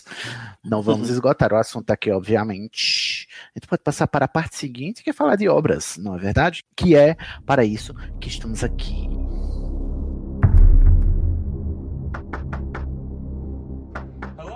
Então vamos. Filmes. Começaremos pelos filmes. Terror japonês no cinema. Gente, o meu conhecimento no cinema de terror japonês, infelizmente, se, se resume a ter assistido às adaptações americanas do Grito e do Chamado. Eu sabia que eram histórias japonesas, mas confesso que só assisti às americanas. Agora vocês vão né, me dizer aí o que, que é a diferença e quanto o imperialismo americano estragou, porque eu sei que não fez certo, porque não, fazem, são incapazes. O Hollywood é incapaz de respeitar uma cultura que não seja dela própria. E eu quero saber aí de vocês como é que. Mas, Marcel, introduza para nós o tema aqui do, do horror japonês, o terror japonês no cinema. Então, os filmes de terror japonês, eles foram ganhando nosso imaginário aqui, mas como você falou, Cid, eu acho que a gente já foi ganhando pelo viés ocidental da coisa, então já era uma, eu acho uma forma mais mastigada do que a origem. Uhum. E aí, quando a gente, pelo menos comigo foi assim, eu comecei pelo ocidental e fui pro oriental, e a gente vê essa diferença, eu acho que o primeiro choque é que parece que os filmes japoneses são muito lentos, eles são muito parados. Hum. E aí eu não sei a experiência de, de vocês, mas para mim isso torna os filmes muito mais assustadores. Porque, por exemplo, no chamado, é, a moça assiste o fi, a fita, a Samara liga e a Sadako no, no, japonês liga e fala sete dias. Sadako, peraí, um momento aqui para o nome original, né? O, respeitar a identidade de gênero da, da menina aqui. Sadako. Ok. Isso. aprendo agora. Sadako. Sadako Seven Days. Como é que é em japonês? Sadako Seven Days. Como é que é sete dias em japonês? A gente não vai estar tá tendo. Não tem Ai, ideia. gente. Procura aí no Google Tradutor, Franco, enquanto tu, o Macia fala. Porque quando a gente faz uma comparação, então no filme japonês a mulher recebe a ligação e a gente começa a ver, eu não sei exatamente, acho que são os dias da semana. Então, terça, quarta, quinta e vai seguindo e tal. Quando a gente vai para a versão americana, aí começa terça, dia 1, quarta, dia 2. Esse nível de explicação tira a sensação que a gente fica quando vê um filme de terror japonês, que a gente fica perdido. Então já não basta a estranheza da situação toda, a gente não sabe nem que dia mais que é. E a gente não sabe se ela vai Entendi. morrer amanhã ou depois de amanhã. E isso acaba ficando Olha muito aí. mais imersivo. O uso da trilha sonora também nos filmes japoneses é diferente, é, é um som muito mais ambiente do que uma música instrumentalizada, como são nos filmes americanos. Que é pra dar essa sutileza- sensação de lugar real, né? Sim, e aí que eu acho muito legal quando a gente vê uma diferença de, por exemplo, pegar um filme americano clássico como O Massacre da Serra Elétrica e pegar o, o Ju-On, que é a versão do grito japonês, a versão original. O que dá mais medo? O som de uma motosserra ou o miado de um gato à noite numa casa que não tem gato? O miado. O a miado é o- motosserra você corre, o miado você começa a questionar a sua própria sanidade. Eu fiz uma, uma, uma, relação completamente esdrúxula agora. Uma, sa- sabe, é a diferença entre filme erótico e filme pornô, entendeu? O Massacre é o pornô e o, e o, o Gato Miano é um filme erótico, entendeu? E o erótico, geralmente, ele excita mais do que o, do, do que o pornô. A insinuação, ela afeta mais o sentimento do que a, a exacerbação do, do, do sentimento. Eu acho que tem a ver um pouco com isso. Eu não tenho o que Não adicionar depois do seu comentário. Bom, eu, eu tenho um comentário para fazer que eu concordo. Porque, não, mas deixa eu explicar, calma. É porque- vamos falar de todos os tabus: medo, sexo. É, As coisas é mais porque- primordiais, né? Medo, sexo e Exatamente. gatos. Mas é porque o que acontece? A nossa imaginação ela ativa muito mais o nosso corpo do que a sensação de empatia, que é o que a gente tem, né? Você vê uma cena, você precisa se colocar naquele lugar para poder sentir as mesmas coisas. Se você está tendo uma preparação, né? O seu corpo e a sua mente vai se preparar para o clímax, seja o susto, né? Ou o clímax sexual, seja qual for. Então, a excitação e o medo tem sentido ele vir mais da antecipação do que da, da cena explícita sendo colocada na sua cara. Muito que bem. Mas estávamos em Samara. Sadako. É, é Nanukakan, uh, sete dias em segundo. Então é Sadako Nanukakan. Isso. Olha aí. Então, E aí- passe a corrente agora em japonês, tá, gente? Samara Então- Days, Sadako É, Sadukakan. Só mais uma coisinha que nos filmes japoneses, eles, eles brincam muito com cenas em que nada acontece. É, é bem nada acontece feijoada mesmo. E aí, Nossa, eu isso, sei. isso vai prolongando um sentimento de desconforto. E aí você pensa, nossa, que filme chato. Não, é nossa, o filme tá fazendo o que deveria estar fazendo. Quer fazer você ficar Hum. incomodado com a cena, com o vazio. Entendi. Porque o estúdio faz muito isso com os desenhos, e aí, como tudo bem, é todo um outro contexto, todo o Uhum. vazio abre margem para reflexão. E- Então, isso Entendi. é algo ótimo que eles fazem. Em filme americano, é, é tiro, pancada e bomba, não, não dá tempo para você pensar. É, o Hollywood, ou, ou mesmo a mentalidade eurocêntrica e agora americana, norte-americana, ela é muito baseada na, mais na ação do que na, na reflexão, né? Acho que é por isso que os filmes são mais explícitos e didáticos, porque tem a, o- a contagem dos dias aí, exemplificando no seu, na sua fala. Porque, não sei, eu acho que Hollywood tá muito calcada, e o imaginário, né, cinematográfico e narrativo tá muito calcado, por exemplo, em criar tensão a partir de um countdown, né? De uma contagem regressiva, né? Uhum. E, e eu acho que tem a ver com isso, assim, o nosso medo, o- esse medo norte-americano, ocidentalizado aqui americano, eh, tem mais a ver com essa contagem regressiva para o fim de alguma coisa que a gente quer, quer- quer evitar, mas não pode. Ao contrário que nesse viés aí do, do terror japonês, tem mais a ver com essa sensação de estar perdido e de não saber o que acontece, nem saber quando acontece, porque não tem, não tem contagem, não tem som, e você não sabe o que, é que te espera ali, né, no, no ambiente. E aí a gente volta naquela definição mais neurológica do- da sensação de prazer por liberação de dopamina. O filme japonês demora muito mais para você ter a sensação de recompensa. Então, dá uma ideia que tá chato, que tá parado. Mas eu acho que é porque talvez a gente é acostumado com um sistema de, de obras, um sistema de consumo de mídia, em que tudo é jogado na nossa cara o tempo todo, é mais frenético. Então, É quando outro encontra algo ritmo, mais né? parado, é outro ritmo. Incomoda. Uma coisa do, do chamado que a Sadako ela é um pouco cruel é que no fim da fita, pelo menos no mangá, é, aparece escrito na tela: se não quiser morrer, e daí a fita acaba. é, é isso, sabe? Acaba e fica aquele, aquele chiado, sabe? E agora? Com Mas, formigueiro gente. Sadako é um, é um fantasma vingativo, ela não vai te ajudar. Não vai. Você tá esperando Bom, muito de um fantasma. Mas é porque o fantasma tem seus próprios problemas, né? O fato dele ser um fantasma já é uma barra de vida, ele vai estar ajudando o povo. Mas já que a gente tá falando do chamado, vamos então falar do chamado, não é mesmo? A primeira obra aqui que a gente vai mencionar especificamente é o chamado, o filme da Samara, A Mulher no Fundo do Poço, que em inglês ficou The Ring, né? E em japonês, que em É, Ringo. Ringo, ah, então é, é, a, é a fonetização aí do, do inglês, na Uhum. verdade? Sim, e, e eu acho muito legal porque ring em inglês ele pode ser o chamado telefônico e ele pode ser anel, né? Um, um círculo. Isso, o círculo é um que ela vê lá de presente. baixo. Exatamente. E, e eles conseguiram juntar as duas coisas numa só e ficou muito legal. Porque entre os filmes, eu não sei se isso acontece no, no filme japonês, mas no filme americano eles têm o chamado 1 e 2, e entre um e outro tem um que chama Rings, que é um curta. E chamar isso de chamados não tem sentido, porque Ah. são círculos de pessoas que vão passando a fita entre eles, então eles assistem, e quando tá pró- próximo deles morrer, eles passam adiante e vai levando a coisa e mantendo esses círculos funcionando. Os rings Sim. não são chamados, né? São, são É. coisas interligadas. Mas pra quem não conhece, tá aqui caiu de paraquedas, o chamado plot basicamente é você assiste uma fita que é, é chocante, é, várias, é uma obra é, surrealista é, alemã, né? Ali do. Como se chama aquele menino? Aquele, aquele diretor alemão surrealista, esqueci, gente. E, enfim, e aí você, quando termina a fita, você recebe uma ligação que diz que você vai morrer em sete dias. E o, o jeito é você fazer alguém assistir pra você não morrer, né? Senão o bicho Então, capiroto. não só, não só Vai- assistir, tem que fazer uma cópia pirata da fita Ah, é? e dar É. a cópia pra pessoa assistir. Você tem que Nossa. prolongar a vingança da Sadako. Ah, Isso, assim, entendi. fazer a cópia.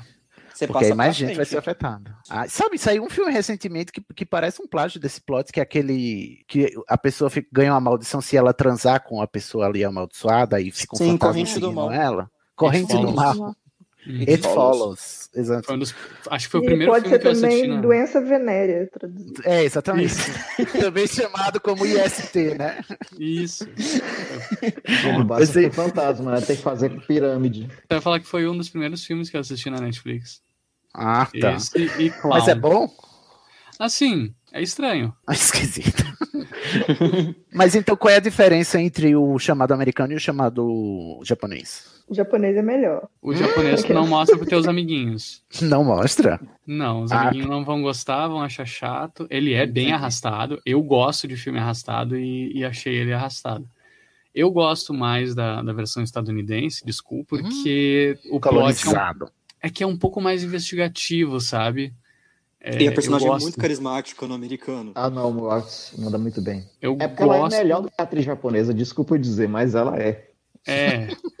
E Johan tá ofendidíssimo, eu tô sentindo. Eu sou a Mas- única que vou defender esse filme aqui. Não acredito. É, eu vou, eu vou Eu dizer amo que os o dois mangá. igualmente. Eu vou dizer que o mangá é melhor que os dois. É, então diferentão, chegou a diferentona, É pronto. que a, a arte do mangá é muito legal. E eu gosto de como, como a fita tá bem retratada nos dois, nas duas versões de cinema. A fita tá muito Olha, bem retratada. Eu vou reforçar aqui o Franco, porque assim, qual o problema? O, o americano, ele quer explicar coisas que não precisa. O japonês, ele, ele erra no- um pouco no tom, na minha opinião, e a atriz não é tão forte quanto a Naomi Watts. O mangá, ele consegue ter o melhor dos dois mundos. Ele consegue ter uma arte muito boa, ele consegue manter a tensão alta o tempo todo. Cara, o, o, o responsável pelo mangá, ele conseguiu entender o cerne da obra e passar muito bem, assim, dentro daquela mídia. Então, ahn, eu acho que o mangá acaba superando os outros dois em questão de narrativa para aquela mídia em particular. Mas eu quero ouvir Johanne. Peraí. Eu nem... Eu, eu entendo o problema de atuação. Eu até estava conversando com o Marcial que eu tenho um problema, isso não é só com, com os filmes de terror japonês que eu vi, é um problema com o terror no geral, que é o fantasma fazendo gaslight. Tem sempre uma mulher histérica que ninguém acredita nela, e tem um fantasma que Esse assombra grande só fantasma ela. que assombra a humanidade, né? Chamado Gaslight. É, e aí tem uma, por exemplo, tem uma cena no, no filme original que não faz o menor sentido. Enfim, mas assim, problemas ne- nessa questão de atuação. Mas eu gosto porque eu não gosto que me mostrem as coisas, entendeu? Eu gosto de final Uhum. inexplicado. Eu gosto de o mundo é assim, foda-se, se ferra aí, é, é assim que funcionam as coisas. Porque o que acontece? Tem esse rolê dos dias e tem principalmente a, a questão que eu acho que é, a- é a maior diferença na explicação. A Sadako, a história da Sadako, ela tá muito mais ligada ao sobrenatural, tanto com o personagem que acompanha a protagonista. Tem, é, ele é meio sensitivo, ele é meio médium. Então vai todo para uma explicação sobrenatural da coisa, de a mãe da Sadako, que era médium também, ela que tem um poder psíquico de matar as outras pessoas só imaginando matar as Tu outras tá pessoas, dizendo que ela é tinha Akira? isso. Tu tá dizendo que ela é o Akira? Pode ser. Eu tava indo mais pra Carrie, sabe? A Carrie morreu e aí ela Hum. volta assombrando as pessoas, sabe? Do, do baile. Mas a Carrie morreu? Mas- do, A estranha. Do Stephen King. A estranha. Sim, ela não morreu. Ela morreu? ela tá morta? Spoiler. Ela morre no filme, não sei. É. É, ela não Não, morre, mas no morre. filme ela tá morta, no filme ela tá viva. Não, tá? é no- Não, depois que não, acaba. a- Depois que Sim, acaba, eu tô falando, o, Tá. o, o- o chamado é a Carrie morta assombrando os outros. É isso que eu tô. Entendi. A Carrie é a, é a Sadako, entendi. A- Depois que a Carrie morre, vira Sadako. Não, até porque a gente não falou até agora que a Sadako Sadako é uma X-Men e ela tem um poder de gerar imagens, né, com a mente dela. Ela faz o Instagram dela, meu querido. Ela faz a maldição dela. Então, Mas eu acho que o que torna o filme tão icônico assim é porque, pelo menos para toda uma geração, foi a introdução de uma história de terror que se vale da tecnologia da época de uma forma, como eu posso dizer, Aterrorizante. aterrorizante, mas que equivale às, às histórias de terror antigas. Que, por exemplo, na época que chegou a versão americana de O Chamado, ou a versão de Ringo, já havia, por exemplo, aquele Final Destination, que é o que a, ele- a pessoa, o rapaz consegue sim. prever o, o acidente de avião. Premonição. Mas ali, é- mas ali ainda é a morte matando as pessoas, enfim. Nesse caso, a, a Tasma, ela deliberadamente usa a fita para poder propagar a maldição, ou seja, um elemento eletrônico, uma tecnologia moderna. Usaria o Instagram hoje em dia, ela, né? Ai, amigo. Se você der um like, dê um like em sete dias. Não, meu filho, TikTok é praga hoje em dia ia usa- ela ia usar é. corrente do Zap. Gente, mas Ah, foi anunciado esses dias que eles já estão fazendo o remake do chamado nos dias atuais. E eles vão usar celulares para isso de algum modo. Mas já deu errado naquele filme do chamado 3, gente. Eles não aprenderam. Eu não falo Teve o sobre o chamado 3. Eu não falo Teve o sobre 3. Eu tô chocado que teve o 3. Eu trouxe aqui o chamado 3 porque a gente precisa falar disso, a gente precisa superar os Gatilho. nossos traumas, entendeu? Ai, gente, nunca ouvi Porque eu falar. comprei, eu assisti o trailer e eu comprei, eu falei assim, isso mesmo, vamos atualizar atualizar com esse negócio de fita. Fita não assusta ninguém hoje em dia. Quem tem um vídeo cassete pra assistir a Samara? Samara precisa se atualizar. Eu falei assim, agora? O filme é uma merda do começo ao fim. Que eu queria desver a todas as horas que eu gastei assistindo esse filme, sabe? Pra que, Mas eu não sei pra que você foi assistir, ô Johanny. Pelo amor de Deus, o terceiro filme do chamado. É claro que não vai dar certo. Essa linha de, de assombração por tecnologia tem um filme japonês muito bom que é Shakushinari, em inglês é. Em inglês é One Missed Call, eu acho que é uma chamada perdida em, em português. E é sobre isso, tipo, a protagonista ela tem medo daquele olho mágico do, da porta, sabe, Pra ver quem tá do lado de fora, porque ela viu a, a- o fantasma da avó dela por esse olho mágico e um dia ela recebe uma ligação no telefone e na ligação ela ouve a própria morte que vai acontecer em dois dias. E é um jeito de usar a tecnologia, né, como É o como chamado recurso. versão Pocket, né? Que é só dois dias, não é sete. Isso, e eu recomendo muito, não a versão estadunidense, a versão japonesa é muito, muito, muito boa. Recomendo a todos. Hum, muito que bem. Trouxe E dicas. fora isso, até os Estados Unidos começou a, a brincar um pouco com isso, que teve aquele filme Unfriend, que é todo ele é- se passa na tela de um computador, as pessoas em chamada por acho que é Skype. Será? E É uma versão o- de Skype. É, o filme não Nossa, é bom, mas é melhor do que eu esperava. Adoro o Muito conceito. desconfortável de ver, eu não gosto. Não é bom, É, mas eu esperava que fosse pior. É, eu esperava algo muito pior. Não, não, não, não, Franco, mas eu acho que tu vai saber um outro filme que é muito parecido com esse One Missed Call. Eu acho que, não sei se é do mesmo autor, mas eu tenho a impressão que pode ser.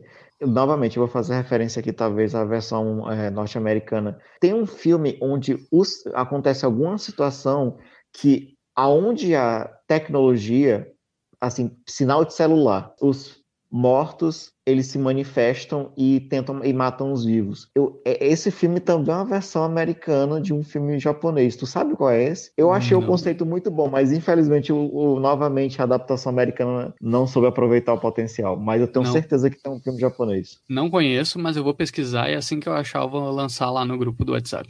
É como se tivesse algumas coisas que acontece que ninguém sabe explicar o que é, que as áreas de cobertura onde já tem sinal de telefonia de qualquer tipo acaba sendo uma, não digo um portal, mas que é uma forma desses, dessas almas se manifestarem e todas elas aparecem como se fosse Onryos, todas estão em modo espírito vingativo full pistola.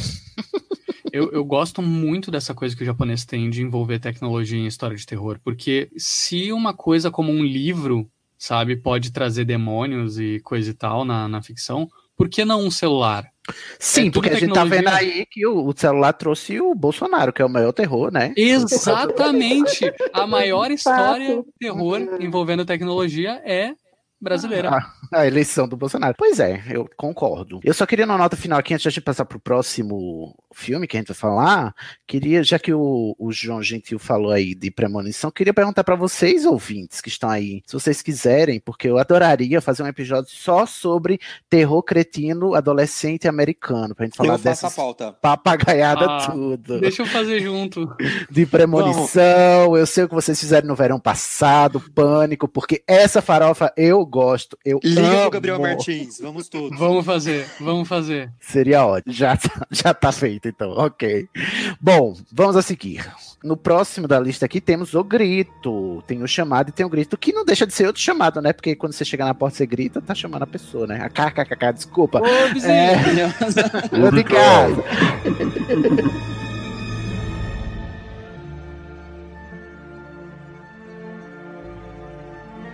E aí, o grito, o grito que também veio pra versão americana, tem sequência do grito também aqui no, no norte-americano? Tem um milhão. Tem. Então, grito tem Mas, muita coisa. Qual é o Tem plot série? do grito aí? É que a Kayako é uma dona de casa que mora com o marido e com o filho e eles têm um gato. O marido dela desconfia que ela tá tendo um caso com o professor do filho. Então o marido, num surto de raiva, mata a esposa, mata o filho e o gato, depois comete suicídio e amaldiçoa a Coitado casa. do gato. Vale, Não, é meu pra Deus, pi- que homem Coitado é gato. Que Não, é pra piorar. Não, o Speed, gato Speed, e a Speed. criança funde e vira um caos. Menino, tu não tá entendendo. O plot twist do filme é que o filme, na verdade, a questão é que foi o gato que amaldiçoou a própria família. Quê? Prepare, João. Prepare com Ah, tá. João! Nada de do gatofobia João. aqui na minha frente. O João odeia gatos. Na Repassem. frente do meu poço. Meu Deus. É japonês, os japoneses fazem umas coisas fora da caixinha aqui pra nós, né? O João falando mal de gato na frente da minha Samara. Olha só, ele fala. Bota aí na fanfic aí, uma fanfic que o gato amaldiçoou a casa, pelo amor de Deus. É, eu lembro do menino gritando, o menino gritando, abrindo a, a boca, cheio de maquiagem. Aquele menino deve ter ganhado muito pra ficar com aquela maquiagem toda na cara. Ganhou Por que coisa, choras, né, Daniel Radcliffe? Chorou por causa do lente de contato, o menino tava todo coberto de, de pó, de pancake. Então, a história é essa, então. E o grito, esse grito que parece um meio com um arroto suave aí, é porque Sim, que o parece quebrou o som dos zumbis. Ah, Isso. parece os zumbis do Caiaco. Oi. The Last of Us, né? Não Então, é, é porque ele quebrou o pescoço dela, então esse é o som que ela emitiu antes de morrer. E aí é o som que ela fica que reproduzindo.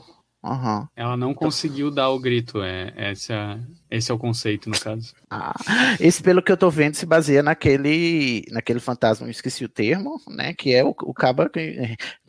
Como diria o, o que como diria no jargão, né? No jargão jurídico brasileiro, tomado por forte emoção, né? Como, como foi que o, o Moro falou? Violenta emoção. Violenta emoção, exatamente. Ai, amigo, vai nessa onda, pelo amor de Deus. Quem quiser ver como é, esse argumento é ridículo, procure um podcast chamado Praia dos Ossos. Pronto, vai, continua. Verdade. Excelente, inclusive. De terror, né? Para o jornalismo e para as mulheres brasileiras. Mas é muito bom esse podcast. Bom, mas vocês querem discutir a diferença entre o americano e o japonês? Olha, de verdade, eu eu não lembro queria- muito a, separa- a- a diferença entre os dois. Amigo, não tem Porque- diferença. Eu assisti. É porque, gente, na boa, na boa, na boa. É, eu, eu, eu lembro até hoje a raiva que eu passei, que eu assisti- sempre gostava de assistir o original e o americano. E esse filme, até hoje, eu tenho, a gente tem a impressão que parece aquela, aquela refilmagem de psicose que fizeram cena a cena. E isso é pura preguiça de americano de ler legenda. O filme é idêntico, só trocaram as atrizes. Pronto, foi. É mesmo, é a Buffy. Sarah Michelle Gellar. É, sabe uma coisa que eu lembro muito do grito? É a cena de todo mundo em pânico, dele gritando, e abre, abre a cena e alguém com um isqueiro na mão dele, assim, ele gritando. Porque tem alguém queimando a mão dele com isqueiro. Ah, é a gente única coisa que eu me lembro falar a sátira de Todo Mundo em Pânico com a Samara Eita, e a Brenda mesmo. gritando. Gente, aquilo. Há pouco tempo, não sei se vocês viram, que alguém fez um tweet com a mesma fala. De que Hum. hoje 50 negros foram espancados pela polícia, mas o mundo só quer saber se a Branca Link caiu no poço. Uma Ah. pessoa fez um tweet sobre essa fala. E aí muitas pessoas que não conheciam Todo Mundo em Pânico 3 foram falar sobre menosprezar o sentimento dos outros e das pessoas que Ah, satiram o imposto. pronto. Gente, É a thread é maravilhosa, porque as pessoas que entenderam deixaram a coisa seguir.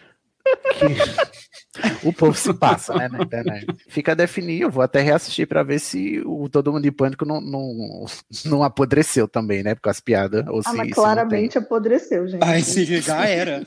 Isso, isso, isso tá Mas podre enterrado. Não, mas essa Deixa piada, ela por exemplo, aí da Brenda, ela é completamente. Não é anos 2000, é completamente 2020, né? Essa piada, esse comentário aí racial é completamente 2020. Assim, eu, eu- é algo que eu gostaria de assistir numa comédia hoje em dia. De, de ah, todo mundo, 50 negros morreram e todo mundo preocupado com a branquela no pulso. Eu achei politicamente, politicamente engajada essa piada aí. Não sei se as outras. O Todo Mundo em Pânico, é, o Todo Mundo em Pânico, assim como o American Pie, ele se baseava numas piadas muito, muito. É, bom, deve- se a gente fizer uma, um episódio, não vai fazer porque não encaixa, né? Besteirão americano não cai aqui na nossa linha editorial, mas quem sabe, Amém. não é verdade? mas você ia falar o que, Fran? É, eu achei o filme que o João tinha comentado dos fantasmas do celular, o nome é Cairo, com K. Cairo? Aham, e a versão estadunidense é Pulse. Pulse. Isso, pô, Ah, eu é sei que é esse. Ai, gente. Bom, vamos sair do Mas- cinema um pouquinho. Vamos. Não, eu Não, eu queria fazer não só quer um falar. comentário da série, mas é porque assim, o, o- a Ah. história é essa, o que aconteceu com a Kayako, né? Mas tanto os filmes quanto a série, ele fala, ele conta a história das pessoas amaldiçoadas por essa casa, né? Hum, Porque a série, a série é recente da Netflix, chama Ju-on uh, Origins, né? O Grito Origins. É, a série é japonesa e ela fala sobre essa história original da Kayako, mas contando histórias paralelas de várias pessoas em várias épocas do, do- da década, das décadas, sabe? Sofrendo as maldições por ter entrado em contato com essa casa. Assim, Que eu medo. recomendo mas vá com cuidado, que essa série é muito, muito pesada. Eu gosto de filmes de terror, eu gosto de gore, e essa série é pesada. Então, vai com cuidadinho. E aí, quando saiu a série, eu lembro que tinha muitos comentários do pessoal falando, nossa, que série chata, que série lenta e tal. E aí um comentário que marcou muito foi alguém embaixo que falou algo do tipo, deixa o pessoal contar a própria história, porque uhum. as pessoas estavam comparando com o filme americano e dizendo que o filme americano era uma forma melhor de contar uma história japonesa do que os próprios japoneses contando a história deles. Gente, e a história, na moral, não é, não é lenta. A, a, a série é full, é, é, é muito rápido, os episódios são curtos. Eu maratonei assim num dia e meio. Não, não tem lógica isso de dizer que. O pessoal tem muito preconceito com o cinema asiático em si, porque é, tem um choque de cultura muito grande pela, pela forma que é atuado, pela língua. A, a gente sabe que tem esse tipo de, de coisa. Xenofobia que chama, né, meus amores? Vamos dizer a palavra. Exatamente. Eu acho que é mais uma questão de imediatismo. Tu pega Mans é, é, Mansão Rio, que é uma série americana, que é um ritmo muito bom, os episódios são autocontidos, você consegue desenvolver muito bem, não é chata, e tem gente falando que a, a série é lenta. É, e assim, nos moldes do, do terror com, jumps, com jumpscare e tudo mais, ela é lenta. Mas eu acho que as melhores obras de, de terror são, são com, essa, com essa narrativa lenta, sabe? Uhum. E aí tu não gosta do chamado, né? Mas é que chamado extrapola, né? Enfim, a hipocrisia. Vamos para a próxima lista. A próxima lista aqui, já que estamos falando de Japão, obviamente falaremos de mangás prezados. Finalmente chegou a hora dos mangás. Hoje só mangá cabuloso. O primeiro aqui da lista, vou tentar ler, gente, calma comigo. Junji Ito, é isso? Nunca ouvi falar, gente. Junji Ito é, é o mangaka. O é amigo. O... Ai, olha aí, tô por fora mesmo. É que não, não, não se fala de Junji Ito sobre uma obra só dele, porque Entendi. todas as obras dele são muito ele, assim. É, é um... O, o João tem mais propriedade do que eu para falar, eu acho. E aí, João, o que diremos sobre Junji Ito? ele é um, um mangaka japonês, né? Que ele tem. A, acho que a obra dele mais famosa aqui no Ocidente é Uzumaki, que é inclusive a referência que eu fiz na entrada, que é uma cidade que ela, a própria cidade em si, ela é obcecada por espirais. Só que a história uhum. ela vai desenvolvendo com pequenos, cada capítulo são é uma pequeno, são pequenos episódios, como por exemplo as cinzas que saem da, de uma chaminé que é, desenham espirais no, no céu e esse padrão de espirais vai aparecendo em lugares ao redor da cidade toda, assim. Algumas pessoas parecem notar, outras pessoas parecem ignorar. É como se aí aos poucos a cidade vai entrando num, num uma, uma espiral de loucura, de loucura. Exatamente. E até as pessoas abandonam e deixam de se tornar. Ah, e a questão da espiral tira até a humanidade das pessoas, assim, inclusive fisicamente. Daí vem aquela referência ao aluno caramujo, porque tem algumas pessoas que se transformam em caramujos, outras e, e, gente, é uma coisa que vai escalonando, a forma fica uma loucura. Como Mas, é o nome assim, desse, desse mangá mesmo? Uzumaki. Tem uma outra série dele sobre uma, uma moça que geralmente são várias pequenas histórias de homens que são envolvidos por essa moça muito bonita e a própria presença dela vai ocasionando sintomas de loucura. Eu noto, assim, essa questão de o Junji Ito, ele não trabalha tanto com o gore. O gore aparece, mas o forte dele, pelo menos para mim, é a questão do clima do sobrenatural que vai se instaurando em coisas que você não quer acreditar, mas. Terror psicológico. Ponto, você não tem como ignorar que aquela coisa ali não é natural, não é verdadeira. A palavra para descrever a obra dele é estranho tudo é estranho. muito estranho. Tudo e, e, isso que chama atenção. Só que assim, também ele vai pulando para algumas questões, por exemplo, a obra, é uma outra obra que está inclusive aqui na pauta, é um bando de peixe mutante que invade uma cidade e tem um fedor horrível. é, é umas, é uns conceitos que tu não sabe de onde ele tira. Tem uma obra que eu acho incrível dele, que é do O Enigma de Amigara, mas é ocorre um, um terremoto e as pessoas, os repórteres, tudo mostra na, na TV e tudo mais, vários buracos em formato de pessoas nas montanhas dessa de, de Amigara. E, e o conceito é que algumas pessoas elas encontram o seu buraco. É o buraco, é um buraco, é isso, é tipo o buraco é no formato daquela pessoa e ela de alguma forma ela se encaixa naquele buraco e ela não consegue controlar essa vontade de, de se encaixar naquele buraco, sabe? É um conceito muito louco. Eu não sei de onde é que ele tira isso. E, e é muito, muito original, né? Não sabia, gente, desconheço completamente esse esse autor, esse mangaka, infelizmente, pequei. Ele é, é considerado um dos três clássicos dos mangás de terror, que é o Junji Ito, o Suehiro Maruo e o Hideshi Hino. Nossa. São a tríade, assim. Quem gosta de mangá de terror e de terror japonês, procura esses nomes e não vai se arrepender. A gente tem algumas obras aqui listadas na pauta. Outro mangá aqui que achamos por bem ressaltar é um chamado Suicide Club. Só pelo nome já é escabroso, né? Sim, eu tenho. Ele foi lançado aqui no Brasil uns anos atrás, em volume único. É uma história que ela trabalha com a ideia de quase como se fosse um culto, porque um grupo é, ao longo, ao redor de Tóquio, várias garotas começam a se faz, fazer suicídios coletivos, se jogando na frente de trem. Uhum. E a, a, personagem principal, ela, ela começa a se envolver com isso porque ela começa a investigar, com curiosidade, inclusive ela se vê envolvida é, nesse tipo de. nos acontecimentos que acontecem no colégio dela. É, é, o tipo de obra que quanto menos você fala é mais interessante você ler, assim, é um volume único, acho que um pouco mais de 100 páginas, né, você lê numa sentada, uhum. mas é o tipo de obra também que ela não apela para o horror, ela é basicamente o clima que vai sendo criado. Nesse caso, eu, eu acho que é uma coisa que se apela mesmo, é quase como se fosse um estudo de, de personalidade de, psicológico sobre pessoas que aderem a cultos. Bom, prezados, agora vamos para animes. Ok, animes também. Estamos no Japão, falaremos de animes. O primeiro aqui que a gente vai falar é esse Yami Shibai, tô falando certo. Isso é um mangaka, é um anime. É, um, é um, o nome do é autor do anime é ou é o nome do anime? É o título do anime. Yami Shibai, Ghost Stories. Já tem um subtítulo aqui. Quem quer falar sobre esse anime? do que, que se trata? Então, eu posso falar, ele é Yamashibai é uma, eu acho que é quase a tradução para o subtítulo, né, que é histórias de histórias fantasmas. de fantasmas japonês, né? Não japonês, que no Japão é só história de fantasmas. e ele é ele é um, um anime que tem episódios bem curtinhos, muito curtinhos, coisas de acho que nem 10 minutos, 12 minutos às vezes. E ele é um anime é, feito todo no intuito de imitar aquele teatro de papel, né, o Kamishibai. Ah, e ele conta isso. E ele conta histórias tradicionais japonesas de terror, sabe?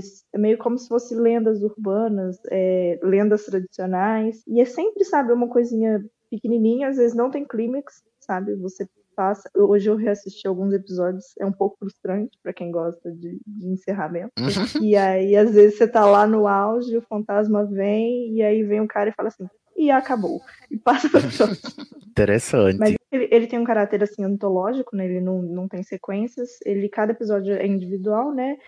E aí você pode assistir aleatório. A primeira vez que eu assisti ele, eu assisti mesmo aleatório. Eu peguei, vou assistir esse episódio. Hum, entendi. Episódios independentes. Ah, a gente tinha mencionado antes outro anime também, né? Que se encaixa aqui, que foi o, o Holic, né? Que escreve XXX Holic, que é do, do estúdio Clamp, né? Das meninas da Clamp. E ele também trabalha muito com. Esse é o único anime de terror japonês que eu conheço, pelo menos que eu me lembre, né? Que, que eu assisti. E tem a, a Yuko, né, que é a bruxa das dimensões lá no, no universo compartilhado da Clamp e tal, e ela vai contando aí, contrata o, esqueci o nome do rapaz de novo. O Atanuki. O Atanuki, é. Ela contrata o Atanuki para trabalhar lá no com ela, né? Ajudar ela lá e ele fica sendo assombrado por, por lendas urbanas japonesas, pelo que eu me lembro, né? Fora isso, tem o Boogie Bop Phantom, que ele é muito parecido com essa história de fantasmas, ele conta lendas urbanas e, e, casos conhecidos, mas ele também conta a história de serial killer e tudo mais. Mas não é esse que eu quero que eu quero hum. comentar, que eu falei que é um ultraje. O que eu falei que é um ultraje é Another. Another. A, Another. Que hum. ele é baseado numa light novel japonesa. Light novel? De... O que é light novel? É uma é um conceito, é não chega a ser um mangá, mas é um romance ilustrado ah. no estilo de mangá. Mas, entendeu? E ele é um anime curtinho, ele tem nove episódios, se não me engano, e ele conta a história de um, um menino, o Sakakibara Koichi, que chega numa cidade, na cidade natal da mãe dele, porque o pai dele foi trabalhar na Índia e tudo mais, ele foi morar com o avô e a tia. E ele vai para essa escola, ele descobre que na turma dele, que é a da sala 3, teve uma menina que morreu há muito tempo, chamada Misaki Yomiyama, e desde então existe uma tradição de se ter um aluno a menos na sala, ou então ignorar a existência de um aluno. Não. Coitado. Senão, um desastre acontece com aquela turma. Meu Deus. Sim.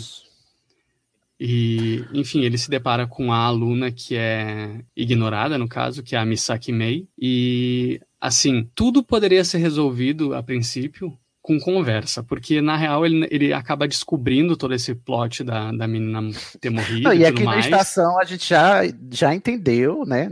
Depois de 15 episódios, que a ficção especulativa se baseia em não haver psicólogos por perto. Não Sim. haveria história. Podiam ter dito pra ele assim, ou ignora aquela menina ali, ó, porque é, é uma tradição aqui, é uma superstição, tem que É uma ignorar tradição um... a gente fazer bullying É, a gente ignorar um aluno, senão acontecem desastres.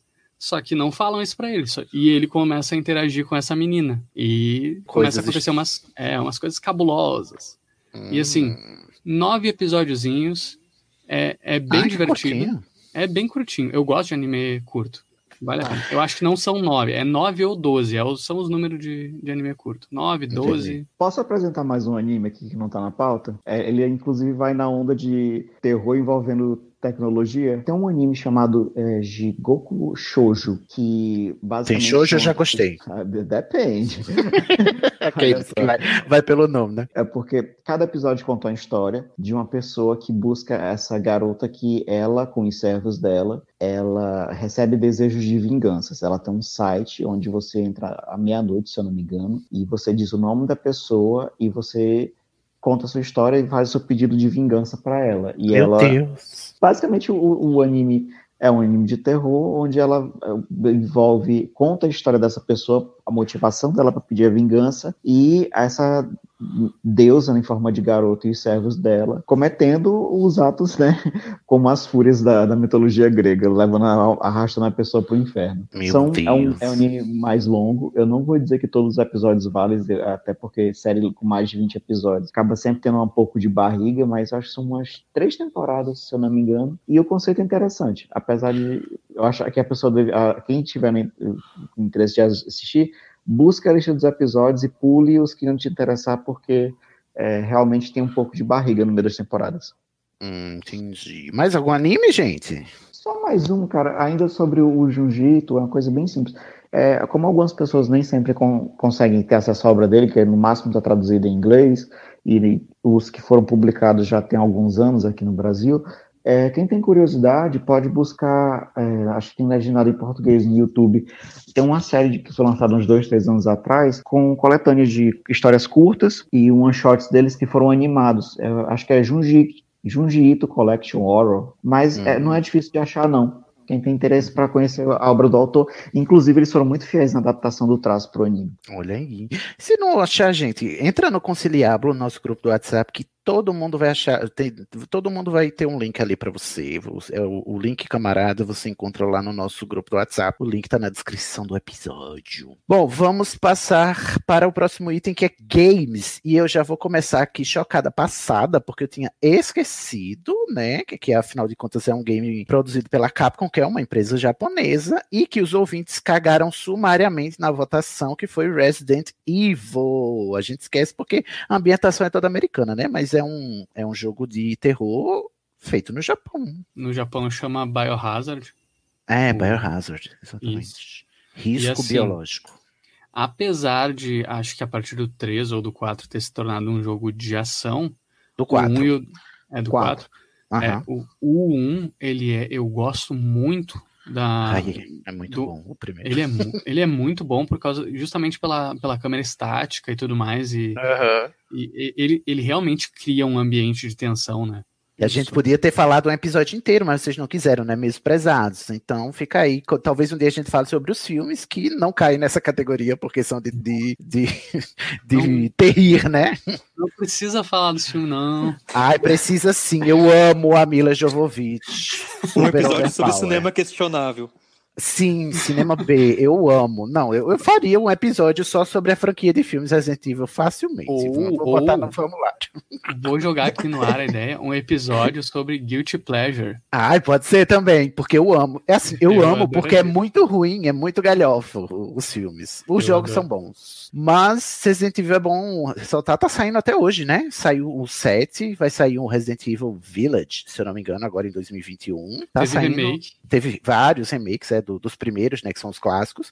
Uhum. É, é, a, a franquia, ela degringolou também nos videogames, né? Mas tá- aparentemente ela tá voltando nos eixos, né? Desde Ô, o amigo, sétimo. Eles tiveram que chupinhar Silent Hill no sétimo pra poder voltar pros eixos, né?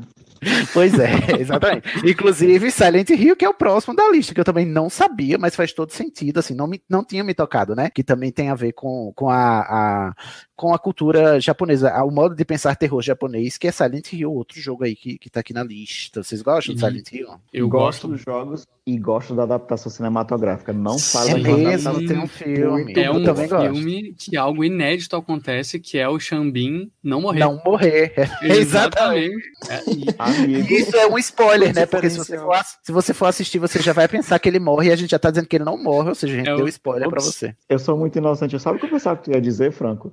Porque é o único filme de adaptação de videogame que a pessoa usou a trilha sonora do jogo no filme. Isso Ah, Acho que a gente pode dizer desse filme, é o único filme de videogame que é bom, né? Que deu certo, que foi minimamente. Porque toda adaptação de game é uma, uma, uma catástrofe.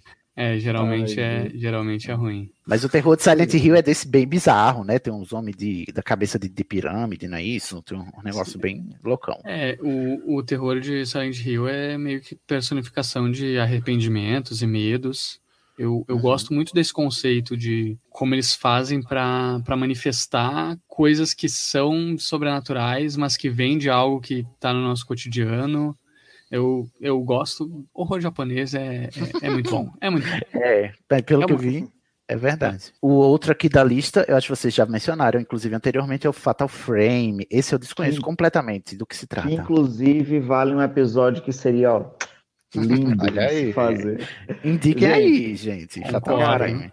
Hoje, Cada- a gente vale mencionar, né? Porque a gente também aceita indicações de, de games agora para ter episódios sobre games nas votações. Então, já teve o Resident Evil os jogos na votação, não ganhou. Mas se quiser é, indicar outras franquias de games aí que encaixem, indica pra gente botar no formulário.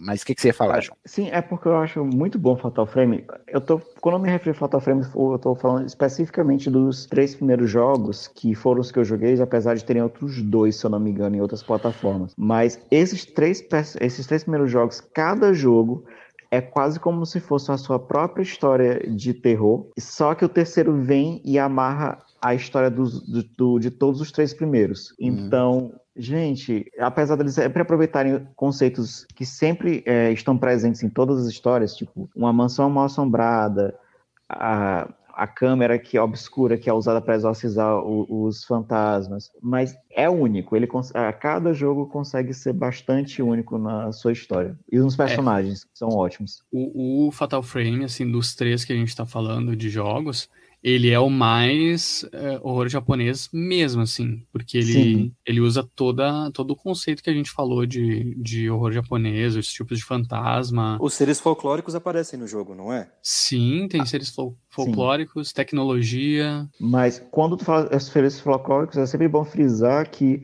não são é, yokais ou kitsunes, são seres voltados a, a esses- a essas manifestações de fantasmas, que foram os que a gente discutiu basicamente mais hoje, no caso.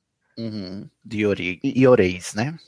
Isso. E apesar do, do- dos personagens são eh, e das histórias acontecerem no mundo moderno, há sempre uma, é quase como se tivesse, quando tu entrasse naquela casa, tu aos poucos vai atravessando o portal, porque os fantasmas são sempre eh, centenários, e então você acaba mergulhando num mundo que é do Japão de 200, 300 anos atrás. Ele causa esse, esse choque de, de tempos, né? Porque tu tá usando uma tecnologia, tu tá usando uma câmera para ver fantasmas de, assim, Outras centenas de gerações, anos. outras Isso. épocas. E, o jogo sabe aproveitar muito bem a, a questão do, do- da primeira e da terceira pessoa, porque ele te força a ficar mudando o ponto de vista e isso cria uma tensão que é indescritível. É, porque uma hora você controla o personagem é, no, no ângulo de terceira pessoa, mas em algum momento, você, alguns momentos para batalhar, você tem que usar a câmera e passa a ser a primeira pessoa. E a, a direção consegue fazer isso tão bem que você. O jogo ele aproveita muito de todos os recursos do, do videogame. É, é bem incrível, assim, é bem único, sabe, o, o que ele faz. E é um salto tecnológico na questão da imagem que é sempre muito bem aproveitada. Ele é, uma é uma, um jogo muito bonito, mas que usa todo esse potencial gráfico a favor da história.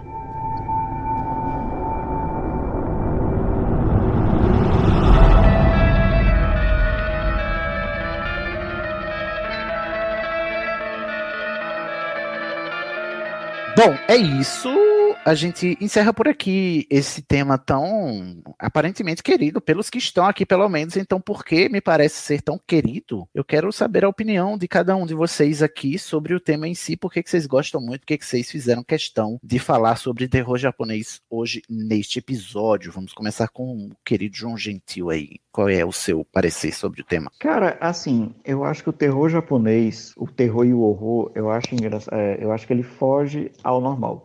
Ele não busca te assustar, ele busca te incomodar, como já foi bastante disso aqui no, no, episódio. Ele te deixa desconfortável aonde você está. Você não precisa estar na mansão do Drácula, você não precisa estar na mansão no deserto, numa casa no deserto, sendo perseguido pelo Leatherface. Ele te, na hora que você desliga o vídeo, você automaticamente você está num lugar que tem potencial de ter alguma coisa que vai te assombrar, vai te matar, ou vai simplesmente te deixar pensando besteira o dia todo.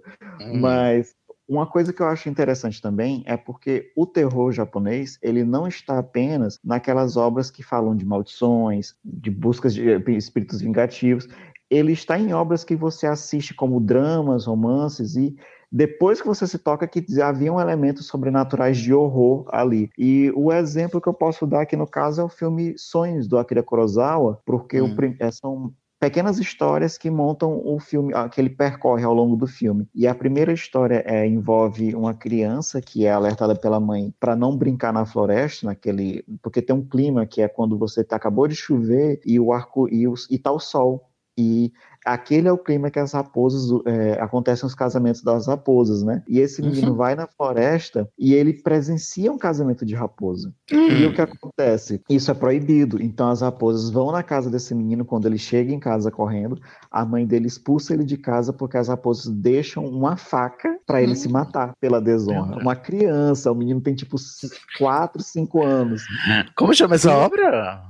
O, o, filme se chama Sonhos. Aí dentro dos, desse filme tem várias histórias. Entendi. Aí, agora, o, o que é interessante, porque eu tô contando a história que é, é, parece ser horrível, mas a fotografia do filme é a coisa mais linda, é colorida, a montagem, as raposas na floresta não é uma coisa terror, é, aterrorizante, é, são várias árvores a, e tem uma fila passando ao fundo com várias pessoas ricamente vestidas com máscaras de raposa de, totalmente ornamentadas. Então, é uma coisa assim que você consegue fazer wallpaper para o seu celular, para o seu celular, para o seu computador. E o filme termina como o menino num campo totalmente florido, com um arco-íris no fundo, e você pensa que coisa linda, mas não. Ele está indo o arco-íris para poder pedir perdão para as raposas, e se ele não conseguir o perdão delas, ele vai ter que se matar com aquela faca. Bem leve. ah, eu gosto. Eu gosto desse clima é, que pra gente parece ser é, gente, incoerente, né? Pois é, e eu assisti o filme assim, porque é tão lindo, é tão lindo que você não pensa no que está acontecendo. Quando você vai contar a história para alguém, você pensa, ok, uhum. isso não é. isso é pesado. Pesado. Excelente, João, muito obrigado. Vamos aqui para Franco. E aí, você, Franco? Bom, eu não é novidade que eu gosto muito de coisas orientais, né? O terror japonês eu gosto muito porque ele tem essa, essa coisa de não não precisar mostrar o tempo todo o ele, ele não brinca tanto com o horror quanto os filmes estadunidenses, por exemplo, né? E tem uma coisa que eu gosto muito de, de obras em geral de terror, que é me interessar pela história em si e não só pelo medo, né? Hum. E o Japão, ele tem uma cultura muito rica e traz essas, essa abordagem diferenciada, né? Tanto que a maioria das obras são lentas e tudo mais. E além disso, eles fazem uma coisa que é muito difícil de ter por aqui, que é trazer coisas do cotidiano, como é, como eu falei, né, de de usar coisas da tecnologia para criar uma história de terror, como uhum. é o, o caso do, do chamado usando a fita, fita cassete, né? Por Sim. exemplo. E, coisas triviais, né? Isso, e e para mim isso é muito, muito mais próximo da realidade, então causa muito mais essa sensação de desconforto, esse, esse terror mesmo, algo que poderia acontecer com a gente, sabe? Uhum. E para mim isso é, é, é, o grande diferencial. E tá se tendo isso ultimamente em obras ocidentais, que é o que o pessoal chama de pós-horror, que é o, é o que é para ser o terror, né? Basicamente. Mas uhum. eles estão chamando de pós-horror. E que bom, eu, eu, eu gostaria que mais pessoas consumissem obras orientais de terror, porque a gente teria mais, mais incentivo para esse tipo de obra, né? Mais. E mais, mais diversidade verba. de histórias, né? Também. Isso. Mais verba também para mais, mais recursos para se fazer, né? Hum. Filmes e tudo mais. Enfim, é consumam isto. essas obras. Votem em obras Sim. orientais. Por favor. Já votaram, inclusive, falo já já no final. E Ohânio, você? Então, é... eu sou aficionada por terror sempre já falei isso algumas vezes, mas eu acho que eu entendi até mais com, com essa pauta hoje maravilhosa de Marcial, que eu gosto de terror, eu gosto da tensão, eu gosto de sentir medo. E o Ué, Johanna, mas já estava tão óbvio para mim, você descobriu agora. Eu, eu notei Não, na primeira assim, semana que a gente começou. Mas é, é, diferente do horror, porque assim, eu assisto ah, gore, mas não é uma coisa que me satisfaz tanto entendi. quanto Você o percebeu terror. a diferença. É, exatamente. É ali que, que vai a, a minha atração. Uhum. E seja lá por qual motivo. E o terror japonês faz isso, pelo menos para mim, de uma forma muito, muito boa, exatamente no nível e no, e no pega no cerne da questão. Tanto pela, pela por você ter medo de qualquer coisa, literalmente, porque eu sou uma pessoa que eu tenho gatas para não passar medo em casa, entendeu? Porque eu, eu, eu saí pro Natal com a minha família, deixei elas lá porque eu precisava voltar nos dias da semana até o ano novo, né? Eu deixei ela lá. Eu passei três dias na minha casa sozinha, sem gato. Eu hum. fiquei apavorada, porque eu não tinha gato para culpar os barulhos que aconteciam ah, na minha casa. E isso é, isso é assim, eu vou terminar essa, essa, essa gravação, sabe? Acendendo a luz, dando uma passada na casa, fechando todos os torneiros de novo, sabe? Uhum. Tendo certeza que tá todo lugar. Por que faz isso? O terror japonês faz você ter medo de qualquer coisa. Cabelo, uhum. sabe? Sim. É um negócio muito, muito aleatório. E, e você fica pensando naquilo. E eu, e eu gosto bastante. Eu tô, eu tô no meu lugar nessa. Maravilhoso, excelente. A uma opinião final aqui vai ser do Marcel, que produziu o tema, mas esse tema caiu meio que no seu colo, eu meio que empurrei ele para você, não foi, Marcel? Como é que foi para você aí trabalhar com o tema e, e, o que, que você tem a dizer sobre ele? Então, eu acho que eu vou usar as considerações finais para falar como tudo começou, porque o fim é o começo, começo é o fim. É que eu tinha me preparado para assistir um filme de terror japonês, que ele é gore, que chama Audition, e eu tava empolgado porque eu assisti no final de semana. E aí abriu um espaço no, no Estação pra gente dar sugestões de temas, então foi logo naquela transição que a gente tinha uma variedade maior para sugerir. E eu coloquei uhum. terror japonês e que eu poderia contribuir de alguma forma que eu tava muito empolgado que eu iria assistir um filme de terror japonês. Aí eu fui, na, eu fui me organizar depois da planilha pelos dias de gravação dos episódios de jornada, que seria uma outra coisa. Tava lá, terror japonês, Marcel Faria. Aí eu virei pra minha namorada e falei, puta que pariu, o que, que eu fiz? Porque agora eu não sei se eu tenho um conteúdo. E aí ela foi me animando para fazer, e aí eu comecei a pesquisar, e começaram aquelas pesquisas sobre o que é terror e horror. Como é que a gente faz uma escolha de gênero de filme pra gente assistir. Quais são os viés que a gente pode olhar isso pelo viés neurológico e psicanalítico. A coisa foi crescendo em um nível. Então eu comecei essa pauta gostando do cinema de terror japonês. E quando eu enviei a primeira versão da pauta para as pessoas darem uma olhada, o João contribuiu com o mangá, a Yohane contribuiu com o anime, e de repente o meu leque começou a aumentar. Então eu gosto muito mais de terror japonês por ter feito a pauta de terror japonês. Então foi uma experiência muito legal. E, por exemplo, eu só assistia filmes, eu não dava atenção nem às séries. Por conta da pauta, eu assistia a série do João, da, que tá na Netflix eu assisti uma série que eu indico muito para quem quer começar em terror japonês, que se chama The Terror. é uma série antológica, então você pode ver só a segunda temporada, que é uma história sobre terror japonês que vai introduzir todos os conceitos que a gente falou aqui hoje. É uma comunidade de japoneses nos Estados Unidos na época da guerra. Então, Tem onde essa série? É da Amazon Prime. E assim, okay. é, eu não sei vocês, mas para mim encontrar coisas na Amazon é terrível, eu nunca acho nada naquela busca. Sim, e é essa horrível. série, ela em inglês chama The Terror. Em português, ela já chamou O Mal, Medo e Terror. Eles mudam Eita, o título. Porra. Então, boa Amazon. sorte para quem for procurar. E Vou estar é, procurando. uma- é uma série que vai introduzir todos esses conceitos e a gente vai conhecer o que é uma Yurei, o que que é uma Bakemono, que acho que a gente nem trouxe isso aqui. E então, para quem se interessar, acho que tem caminhos para seguir. E eu indico muito a experiência de fazer parte de um projeto como Estação, que possibilita a gente fazer pesquisa sobre um tema e poder destrinchar como a gente fez hoje. Porque eu entrei gostando do cinema de terror japonês, e eu saí gostando de terror japonês. Ah, que Então, legal. Então, acho que é isso que eu tenho pra dizer. É, sim, é que quem não compartilhar esse episódio pra pelo menos uma pessoa em sete dias.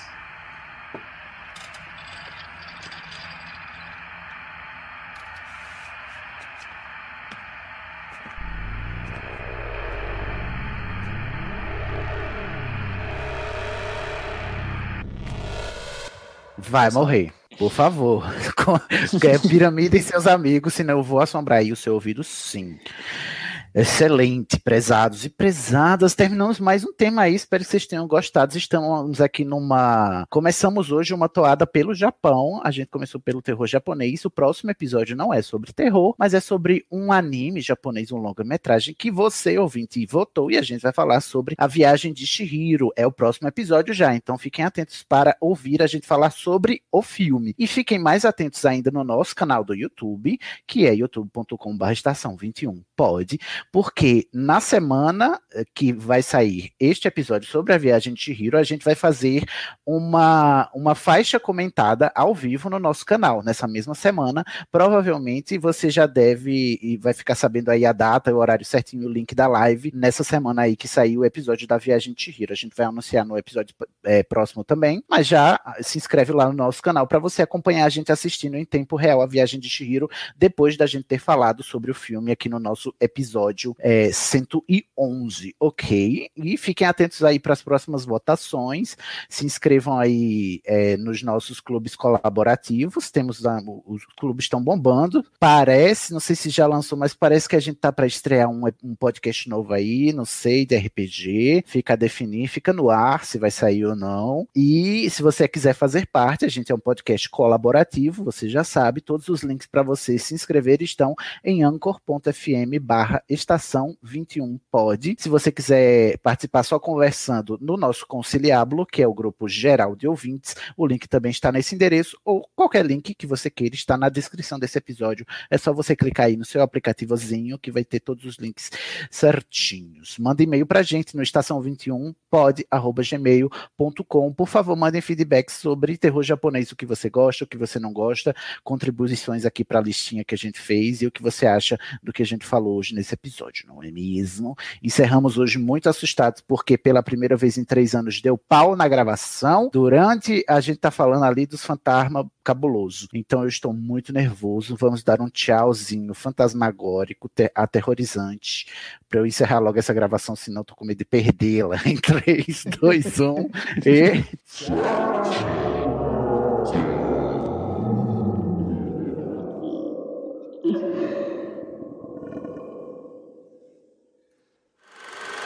Tudo tem que terminar em certo ponto. Do contrário, nada nunca começaria.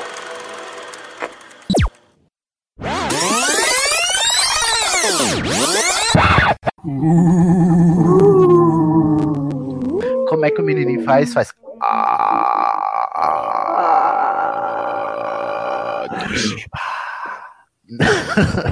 Não, gente. O podcast de hoje não é sobre. Puta merda, esqueci. Como é o nome do jogo lá dos zumbis? Resident, Resident Evil. Evil. Não, o outro. O novo, que tem a menina lá. Ah, Last Last of Us. Us. Last of Us, tá. Não, gente, o podcast de hoje não é sobre. Eu esqueci de novo a porra do nome. Como chama? Last of The Us. Last of Us. Last of, The Last of Us. Eu acho que a piada já tá pronta, não é mesmo, editor? Não é um podcast de The Last of Us. Oi, gente, meu nome é Samara, tenho 14 anos, teria se estivesse viva. Tudo Meu bom? Deus. Passe essa corrente para 14 pessoas, senão você vai morrer. Nessas horas a gente se pergunta o que Samara faria. O que, que ela faria, não é mesmo? A Samara não faria, mas o Maciel faria, né? uma vida ouvindo. Trocadilho. E demorou, né? Que, é o quê? O quinto episódio com você aqui eu nunca tinha feito. Eu tô até estranhando. na minha ausência. Será? Numa, Mas foi? numa leitura de comentários.